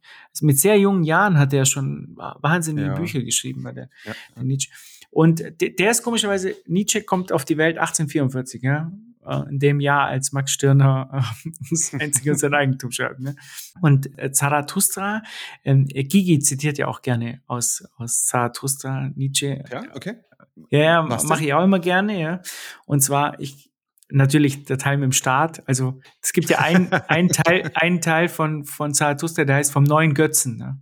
Und da mhm. spricht er halt über den Staat praktisch. Man hat die Religion irgendwie abgelegt, aber man vergöttert jetzt hier den irgendwie deutschen Staat und irgendeinen anderen bescheuerten Staat, immer da irgendwie diesen ganzen Nationalismus. Und dann sagt er, schreibt Nietzsche hier, Staat heißt das kälteste aller Ungeheuer. Kalt lügt es auch. Und diese Lüge kriecht aus seinem Mund. Ich, der Staat, bin das Volk. Und dann habe ich noch ein, ich habe noch ein paar hier aufgeschrieben. Staat, was ist das? Wohlan. Jetzt tu mir die Ohren auf, denn jetzt sage ich es euch, sage ich euch mein Wort vom Tod der Völker. Aber der Staat lügt in allen Zungen, der Guten und der Bösen.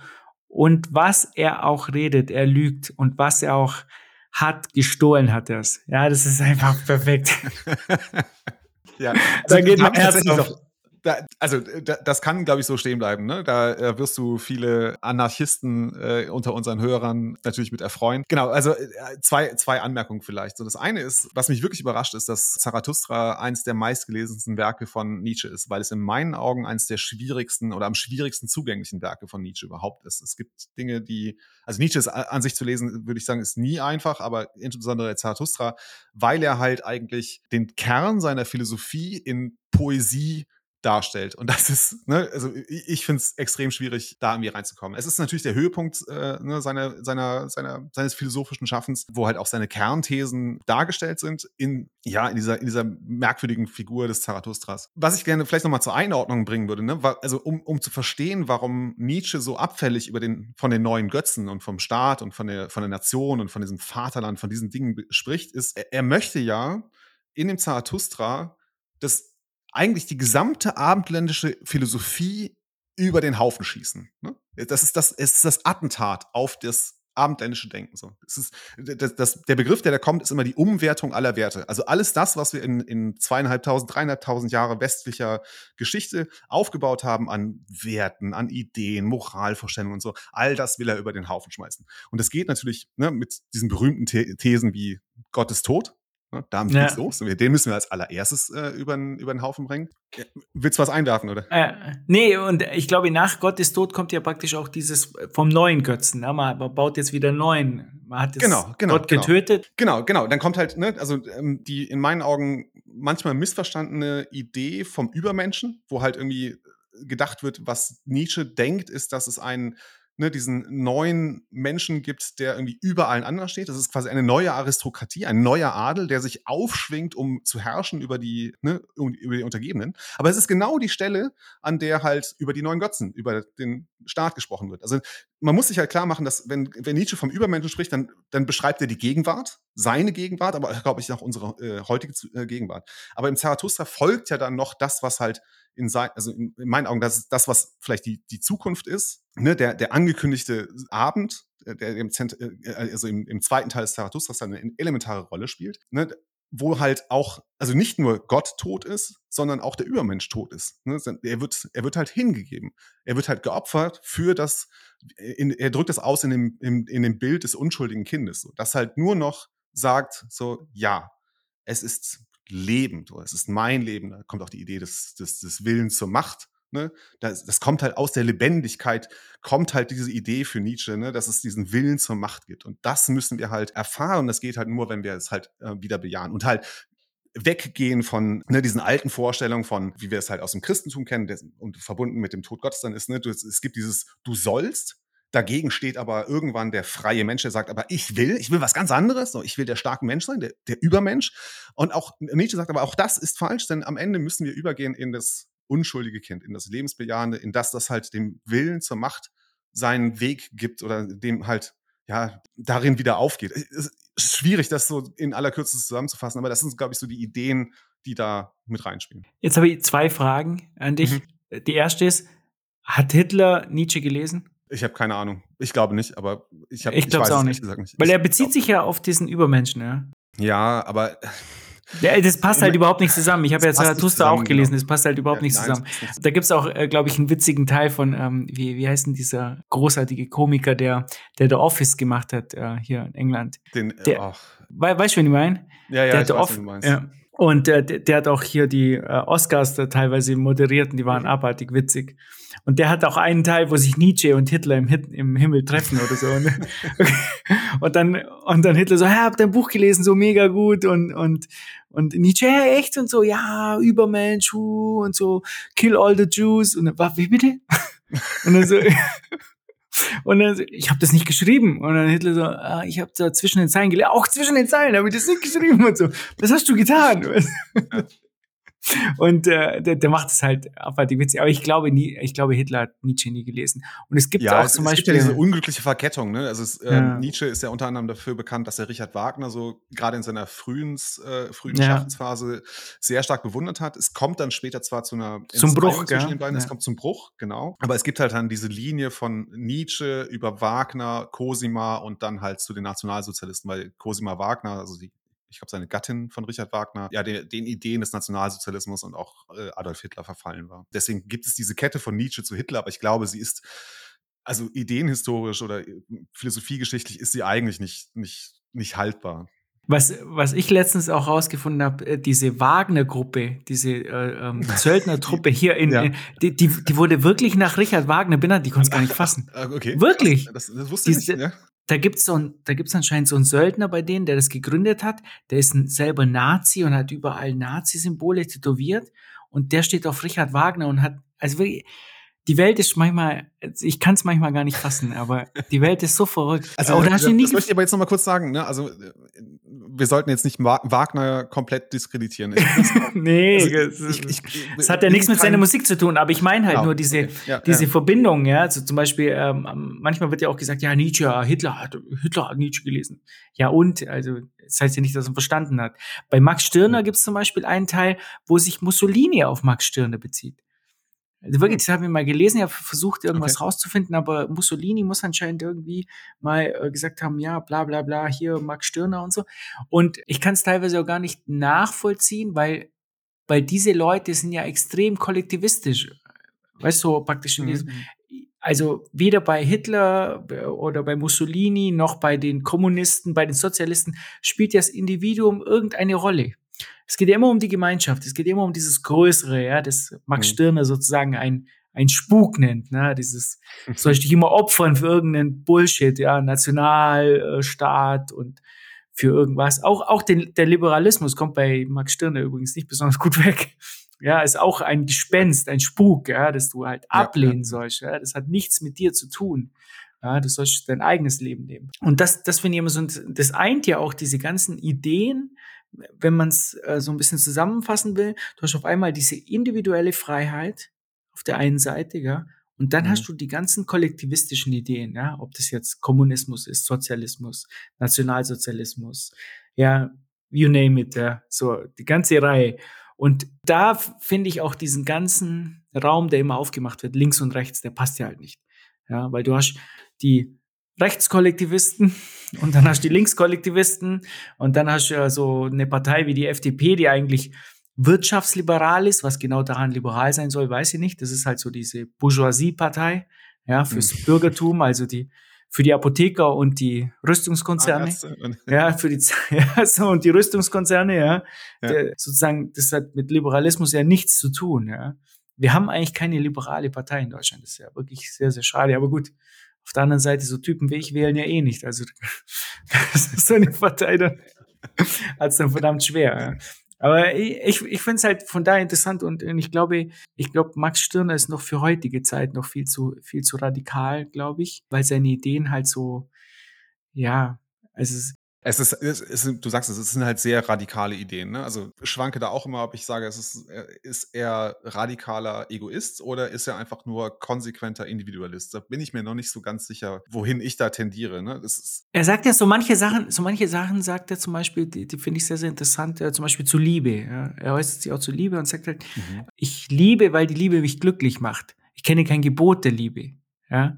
Mhm. Also praktisch er, er sagt halt, er, macht es halt, weil er es gerne tut. Und, und ich glaube, wenn wir uns darauf besinnen, viele Dinge, ich merke das ja auch im, in unserem Bitcoin-Universum oder so. Viele Leute machen ja Sachen freiwillig, weil sie es gerne tun. Ja? Sie, sie machen Podcasts, sie machen Meetups, sie, es zwingt sie ja niemand dazu. Ja? Diese mhm. Vorstellung, dass der Mensch halt irgendwie schlecht ist oder halt ja, wenn, wenn wir irgendwie keine Rechte, keine, keine Gesetze hätten und so weiter und der Staat hier nicht wir alle zwingen wird, dann, dann würden wir uns gegenseitig zerfleischen, so wie bei Hobbes. Ja, sozusagen. Mhm. Das glaube ich einfach nicht. Das ist, ist einfach nicht so und ist auch nicht meine Erfahrung, ja, dass die Menschen halt mhm. grund, grundsätzlich böse sind. Und äh, Max Stirner sagt ja auch, man will ja auch sozusagen mit anderen zusammenkommen und, und, und man will ja auch gemocht werden und mit anderen Zeit verbringen. Das, das macht einen ja glücklich. Mhm. Ja, das sozusagen, man ist mit jemandem zusammen, weil, weil es einem glücklich macht. Das ist ja auch Egoismus mhm. eigentlich, oder? Ja, wenn man jemanden verliebt ist, dann das ist ja Egoismus. Da gibt es übrigens auch dieses tolle Beispiel mit Romeo und Julia, oder? Von dem okay. The Lost, The Lost Philosophers. Kannst du dich noch erinnern? Das habe ich nicht gehört, glaube ich. Das, das ja. müssen wir mal antun. Nee, nee, das, das, weißt du, äh, was ich dir geschickt habe hier mit dem, nicht The Lost Philosophers, sage ich immer, sondern The Lost Thinkers. Thinkers. For, Forgotten yeah, Thinkers. So. Genau. Da sagt er doch in einem Teil, Romeo stirbt, weißt du, und Julia 13, 14 sagt, oh nein, ich kann nicht mehr leben ohne meinen Romeo, ich bringe mich jetzt um. Und würde Max Stirner sagen, ja, das ist schon blöd. Es gibt noch andere, es gibt noch andere Typen, ja, also so jung. das ist total bescheuert, ja, sich jetzt umzubringen, ja, das, Musst also, du jetzt ich muss sagen, ich bin schon ganz froh, dass äh, Shakespeare und nicht äh, Stirner Romeo und Julia geschrieben hat. ja, bei, bei Max Stirner würde ich sagen, ah, ja, blöd. Ja. Mal schauen, gehen wir in die nächste Bar, schauen wir, wer da noch so rumspielt. okay. Aber also, Markus, ich kann, ich kann dich, glaube ich, nicht äh, gehen lassen, ohne dass ich doch nochmal irgendwie zwei eher kritische Fragen stelle oder vielleicht Fragen, die dich nochmal ein bisschen kitzeln sollen. Das ist so, sind so zwei Themen oder zwei Fragen, Ah, ich habe jetzt keine Zeit mehr jetzt. Ah ja, schade. Okay, gut. äh, focus on the signal. Nein, also es sind faire Fragen, glaube ich. Zum einen die Frage, äh, glaubst du, es gibt gute Argumente, die einen Staat rechtfertigen? Gibt es da Ideen, Argumente, Argumentationsmuster, sowas wie zum Beispiel die, die, das, was Hobbes mit seiner Vertragstheorie entwickelt hat. Ähm, sind das Ideen, die du, wo du sagen könntest, okay, das, ich glaube Hobbs nicht, aber Locke halt, oder? Locke würde ich halt schon mitgehen, oder? Locke also ist ja zu, jetzt also, so ein Genau, du hast ja, ja, im Moment zum Beispiel die Vertragstheorie immer ja. mal wieder betont, ne, dass dir das schon ganz gut gefällt. Aber siehst du denn nicht, dass auch bei Locke und auch bei Bastiat, der im Grunde Minimalstaatler ist, das zu solchen Ideen führt wie einem minimalen ordnenden Staat? Also einem Ordoliberalismus statt einem Anarchismus? Die Problematik dabei ist ja immer, dass, dass wir in der Geschichte ja gesehen haben, dass dieser Staat trotzdem immer größer wird. Ja, so, also wir hatten ja auch in der jüngsten Geschichte in Deutschland ja auch mit Ludwig Erhard, ne, und der halt die Marktwirtschaft, die, die ja umgedeutet wurde in soziale Marktwirtschaft. Ludwig Erhard hat gesagt, der freie Markt ist sozial, ja, mhm. und dann haben die gesagt, oh, soziale Marktwirtschaft, ja, klar, ja, so kann man es aussehen.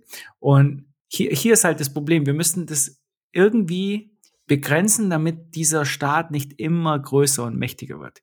Tocqueville, mhm. der, der Franzose Tocqueville war ja damals in den USA und der hat diese Gefahr ja auch gesehen.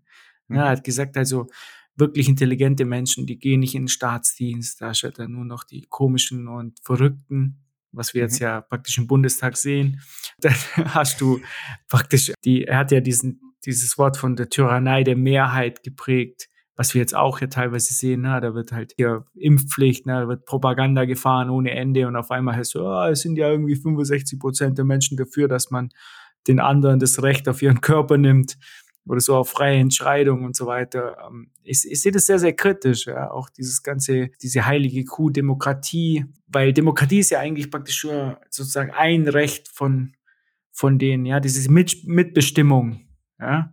Mhm. Äh, aber ich, für, mich persönlich sind halt andere Rechte viel, viel wichtiger, wie, wie das Abwehrrecht gegenüber den Staat. Ja. Ich habe ich hab da, ja.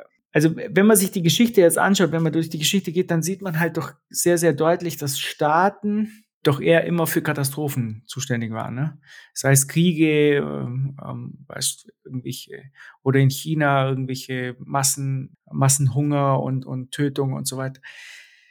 Also ich sehe den Staat als Anarchist eher als Bedrohung äh, als als Hilfe.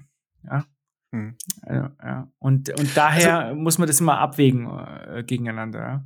Ja. und ich glaube, das ist der, der entscheidende Punkt. Ne? Das, wir, müssen, wir müssen abwägen. Ich glaube, also ich gehe da mit, also sowohl in der historischen Betrachtung als auch, wenn ich mir jetzt meine Zeitgenossen und die Zeitgeschichte anschaue. Ich erlebe auch den sogenannten starken Staat oder den übergriffigen Staat und bin da sehr, sehr skeptisch. Ne? Also wenn der Staat anfängt, irgendwie, weiß nicht, jetzt, jetzt wird der Verbrennermotor abgeschafft, das halte ich für einen planwirtschaftlichen Eingriff, den ich allein aus, aus diesem Grund schon schon ablehne. Dennoch kann ich sagen, mir ist es lieber, in einem verfassten Staat zu leben, in dem ich halt für meine Meinung und für meine Freiheit und für meine Rechte eintreten kann, wo ich mich ne, mit, sowohl mit dir auf der anarchistischen Seite, aber auch mit, äh, ne, mit ab, gegen die Kollektivisten, mit denen mir die Köpfe einschlagen kann. Aber wirklich nur die Köpfe einschlagen kann. Nicht mit, mit, mit Waffengewalt und nicht mit Faust und, und, und, und Macht und Kraft, sondern halt wirklich im intellektuellen Diskurs, im Austausch. Das ist mir extrem wichtig. Ich halte das Bild von der Demokratie als reine äh, Mehrheitsentscheidung, halte ich für überkommen. Denn was wir eigentlich haben, ist ja die sogenannte weiß nicht, verfasste Demokratie. Ne? Wir haben ein Grundgesetz, das ist wie eine Verfassung. Und diese Verfassung schützt uns ja davor, dass bestimmte Grundrechte nicht angegriffen werden dürfen. Prinzipiell, dass der, der Staat das ne, tatsächlich dann immer wieder tut und sich vergreift und solche Grundrechte, wie wir es in der Verfassung haben, wie zum Beispiel das Recht auf Eigentum, ne, die Abwehr von Enteignung, ne, das Recht auf seinen Körper und Leben, dass er da immer wieder eingreift. Aber dass es dennoch, dass es ein, etwas anderes ist, wenn ne, der Staat quasi sich selber oder wir durch die Verfassung ihm Grenzen setzen in dem, was er überhaupt tun darf. Und ich, ich sehe da zumindest für mich in einem sehr dünnen und sehr ne, nur die Ordnung aufrechterhaltenden Staat sehe ich tatsächlich noch eine Möglichkeit. Nur um das mal entgegengesetzt zu halten, ne, dass, also ich glaube, da können wir Bitcoiner uns auch, ne, da, da, müssen wir einfach drüber sprechen. Da sind Themen, die einfach offen sind. Ich möchte mich darüber austauschen. Ne? Ich möchte nicht, also ich, ich, ich sage jetzt nicht, ey Markus, komm, du bist ein Vollidiot, wenn du ein Anarchist bist, sondern ich möchte halt sagen, okay, komm, lass uns doch mal drüber sprechen. Vielleicht kannst du mich überzeugen, vielleicht kann kann ich dich überzeugen? Der Anarchismus ist ja praktisch Herrschaftslosigkeit und nicht, nicht Regellosigkeit. Aber ich glaube, was halt wichtig wäre, ist, dies, sich diesem Ideal so ein bisschen anzulehnen. Und man sieht ja auch in, in manchen Ländern, dass es halt besser funktioniert. Mir geben verschiedene Sachen halt Hoffnung für die Zukunft. Ne? Ich bin da ja nicht so pessimistisch. Mhm. Zum einen habe ich das Gefühl, dass ganz, ganz viele junge Leute kein Nationalbewusstsein mehr haben. Ja, das heißt also, ich glaube, unter ganz, ganz vielen Leuten heißt so, ja, hättest du ein Problem damit, jetzt im anderen Land zu leben? So, ja, klar, warum? Muss nicht Deutschland sein. Ja, oder auch in den USA haben sie, glaube ich, Umfragen gemacht. Und ganz viele Menschen haben gesagt, ja, ich, ich muss nicht hier leben, ich kann auch woanders leben, in El Salvador oder was auch immer. Und ich persönlich äh, muss auch sagen, ich habe jetzt kein, also mein Nationalstolz ist sehr, sehr gering, also nicht vorhanden, eher negativ. also ich, bei Schwarz-Rot-Gold ist kommen keine Glücksgefühle auf bei mir. Und ich, ich habe das Gefühl, dass ganz, ganz viele Leute mit diesem, mit diesem Konstrukt einer Nation und Staatsgrenzen und so halt sehr, sehr wenig anfangen können, immer mehr. Also Bitcoiner sowieso, ne? Also mhm. ich habe ja das Gefühl, dass Bitcoiner sehr, sehr international sind. Ja, wir, also ich glaube, ne, der, der, Begriff des Kosmopoliten, ne, des Weltbürgers, ja. das sind Bitcoiner. Also wir sind nicht Bürger der deutschen oder der amerikanischen Nation, sondern sind Bürger halt einer, äh, also der Welt, der gesamten Welt, ja. ohne irgendwie Grenzen dazu ziehen zu wollen. Und Bitcoin hilft uns auch noch dabei, ja. Das Einzige, was wir halt nicht wollen, ist eine Weltregierung. Ne? Wir, wir wollen also, genau der Welt rumfahren, aber halt, ja, so. Ja. Und, und ich, ich, ich, bei ganz, ganz vielen Dingen stößt mir halt dann auf, dass, dass dann, dass dann die Leute halt immer in diese Muster verfallen, ja. Das, das sieht man jetzt, ob jetzt der Ukraine-Krieg, da hatte ich teilweise ganz negative Erfahrungen auch teilweise, aber auch positive, ne? So im Sinne von, die Leute sagen auf einmal, ja, sie stellen sich auf die Seite von einem Staaten, dann da habe ich ja eh ein Problem damit. Ne? Ich stelle mich mhm. auf die Seite der Ukrainer und der Russen. Ja, wir werden letztens mit mit dem Designer bei uns im Magazin, der hatte Familie in Russland und da ist halt einer, der der wird, der muss eingezogen werden und wir versuchen den halt jetzt, der versteckt sich jetzt in Moskau, ja, und wir versuchen halt, dass der den Wehrdienst nicht antritt. Mhm. Und so, so fühle ich aber für jeden Ukrainer, der den Wehrdienst nicht antreten will. Mhm. Ich finde, niemand sollte für den Staat kämpfen. Sollten alle ihre Waffen niederlegen und Absolut. weglaufen ja. oder, oder halt sich weigern, ja, für irgendwelche Grenzen zu kämpfen oder irgendwelche Staaten, Politiker, was auch immer. Das, das, wir müssen das ablegen. Und ich glaube, in der Bitcoin-Community oder auch überhaupt so in der Welt kommt es immer mehr, dass die Leute halt sagen, nee, also für so, für so, ein, für so ein Spuk, wie Max Stirner sagen würde, ja, für so ein Schwachsinn, ja, wie ein Nationalstaat, da sollte man sein Leben nicht geben, das Wichtigste, was, was man hat, oder, ja, höchstens, ja, für seine Familie. Mhm. Und das, da, da bin ich echt positiv gestimmt. Ich glaube, wir sind da in einer, in einer guten Richtung, ja, mit dem Internet und Bitcoin und, und so weiter. Also ich ja, oder wie, ich weiß nicht, wie siehst du das? Ich glaube, wir sind uns da, wir sind da gar nicht so weit auseinander. Ne? Also ich sehe das also was ich sehr, sehr positiv finde, ist, dass ich meine, dass das, was du auch beschrieben hast, ne, es tritt immer mehr zutage, dass als allererstes die Freiheit kommt. Dann kommt lange, lange, lange, lange nichts. Und zwar wirklich gar nichts. Und das ist halt wichtig, dass wir ne, individuelle Freiheit haben. Ich glaube, es ist eines der höchsten Güter, die wir haben. Und die gilt es halt zu schützen und zu bewahren. Und das, ich, ich meine das auch zu beobachten, dass es da ähm, größeres Bewusstsein für gibt. Ich kann dennoch ne, auf der anderen Seite immer noch Positionen ver verstehen und nachvollziehen und ich, ich würde mich denen auch zurechnen, die sagen, okay, es gibt im gewissen Rahmen gibt es Notwendigkeiten oder auch gute Argumente dafür, ne, in staatlichen Strukturen zusammenzuleben.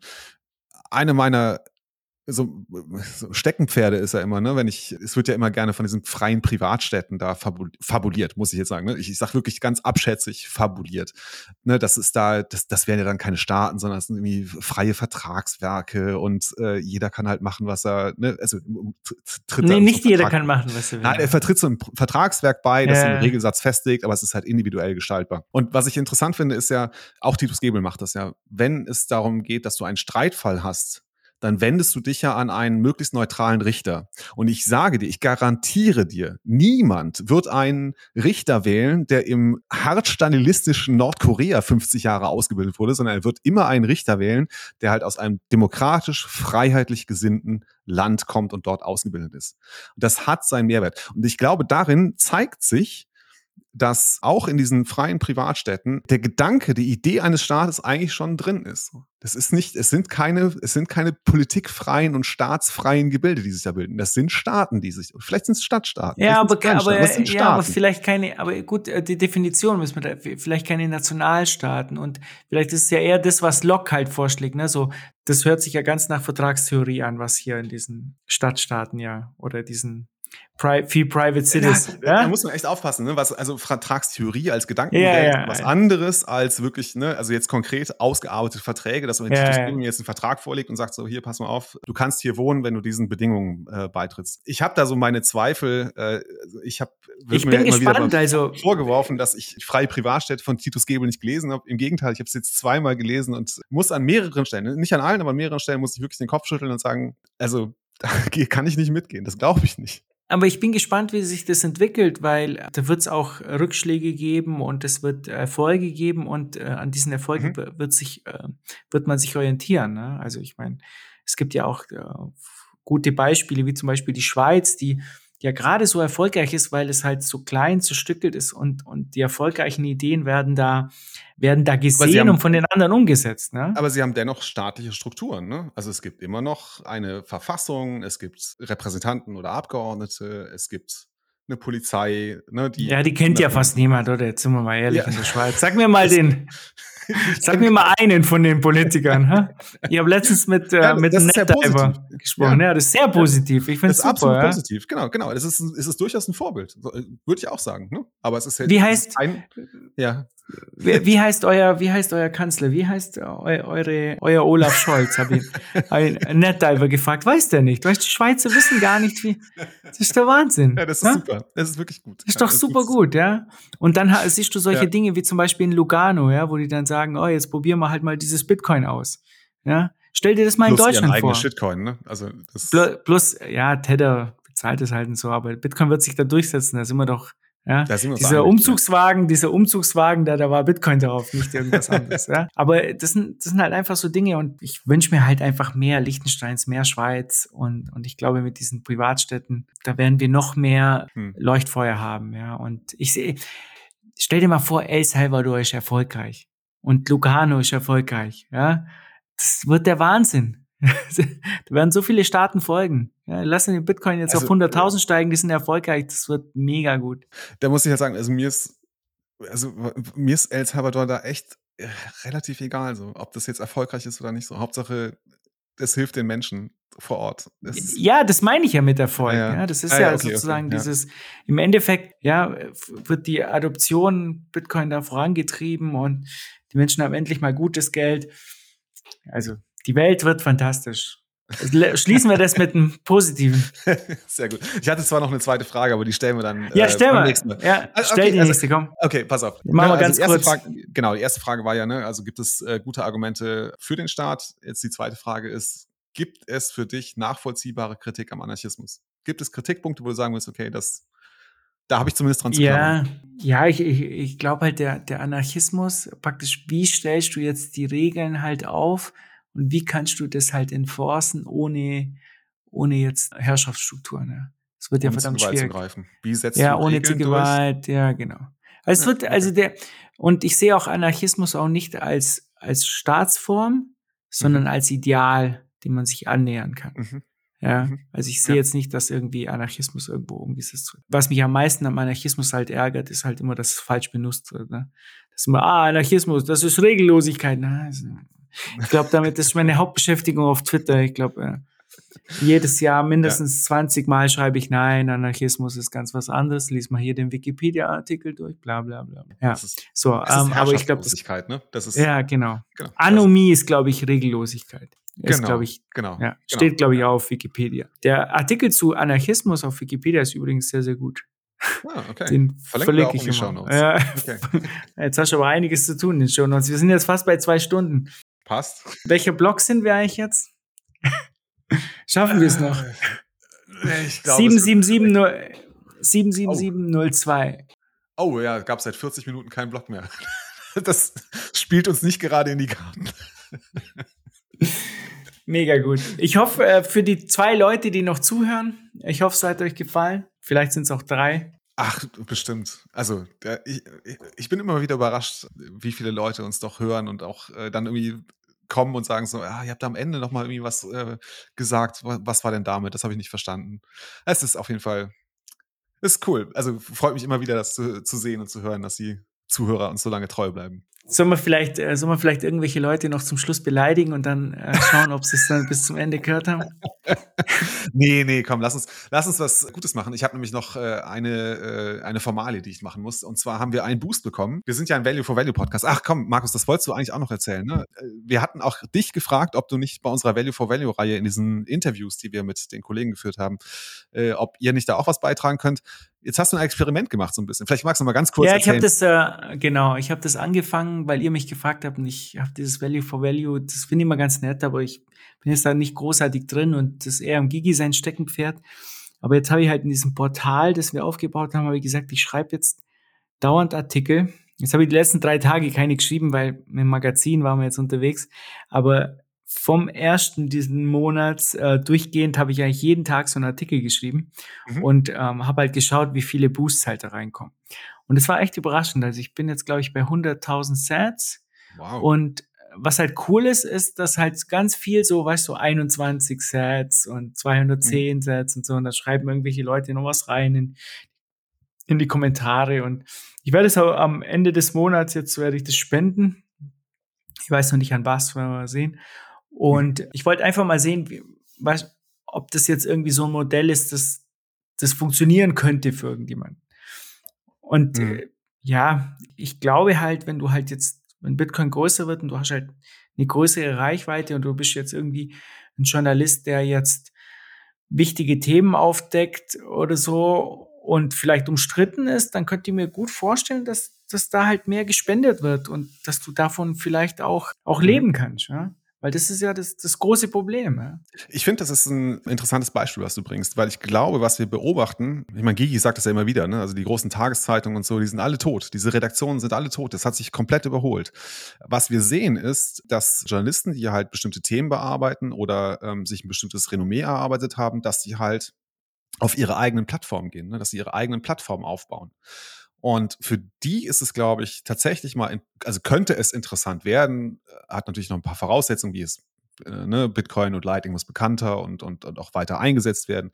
Aber ich glaube, da kann tatsächlich, ne, also das passt sehr gut in die Zeit, in die wir gerade sehen. Ne? Das, das Ende der alten Zeitungsverlage, der, der, der alten großen Redaktionen geht jetzt halt über in mehr individuellen Journalismus. Ne? Und und ich glaube, dass wir jetzt mit äh, sowas wie in unseren Podcasts da etwas beitragen können, dass wir nämlich zeigen können, pass mal auf, so, ne? wir können jetzt noch nicht große Schritte machen, aber wir können äh, einen Teil und zumindest unserer Kosten können wir tragen. So. Und wir sehen auch, was ich halt super interessant finde, du siehst halt auch die Wertschätzung, die einem entgegengebracht wird. Und es ist wirklich, ob es jetzt 2100 oder 21 Satz sind. Ne? Das ist der, dieser symbolische Wert der 21, das verstehen wir alle. Ne? Und das, das ist halt un, also in meinen Augen ist es unschätzbar, was da, was darüber kommt. Insofern, ich war auch sehr, sehr skeptisch am Anfang, was dieses Value, Value for Value Thema angeht, aber ich sehe doch zumindest Chancen. Ne? Ich weiß nicht, ob es die, die große Zukunft hat, aber ich sehe zumindest Chancen.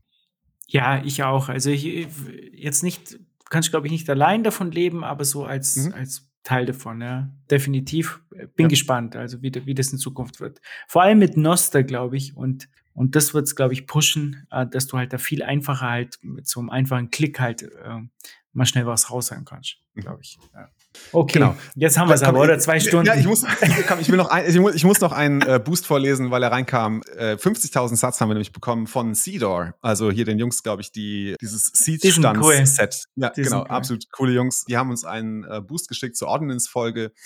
Äh, ich lese vor, euer differenzierter und nuancierter Podcast zu dem Thema Ordinals und Inscriptions hat mir geholfen, meine Meinung neu zu formen. Positiver Nebeneffekt von JPEGs auf der Blockchain war für mich die Tatsache, dass ich mich endlich mit Replace by Fee von Lightning Channel Eröffnungstransaktionen beschäftigen durfte. Warten wir nun ab, was der freie Markt daraus macht. PS, bitte Shoutout an einen Freund aus der Schweiz, der ist seit kurzem Bitcoin only und heißt nun Raphael neben BTC. Ja, hi Raphael neben BTC. Schön, dass du endlich, endlich bei uns angekommen bist. Und Gruß an die Jungs. Immer wieder witzig, wenn ich sie auf Twitter. Ja. Also sehr, sehr cool. Ich frage mich manchmal, ob sie einen Meme-Account oder eine Firma betreiben. Ich glaube, das ist ersteres. ja, ich glaube auch. So macht Alright. man richtig Marketing. Perfekt. Ja, cool. Und jetzt also wirklich für die letzten drei Zuhörer, die uns noch zuhören, folgt uns und bewertet uns den ganzen Quatsch, was uns viel lieber ist. Wir sind ein Value for Value Podcast, also streamt gerne Satz, wenn ihr uns hört, äh, schickt uns irgendwie einen Boost, gerne mit einer Nachricht. Ihr könnt uns einen Tipp da lassen bei tip at tip.notesignal.space oder wir haben auch ein Paynim, findet ihr bei uns auf der Webseite notesignal.space. Markus, letzte Worte. Ja, ich, ich, mir fällt jetzt nichts mehr ein. Ja. Wir sehen uns ja, bald auf der Zitadelle. Wir sehen uns wir bald auf der Zitadelle. Gell? Sehr schön, ciao, sehr genau. Kommt auf die Zitadelle. Haut rein. Focus on the signal, not on the noise. Ciao, ciao. Ciao.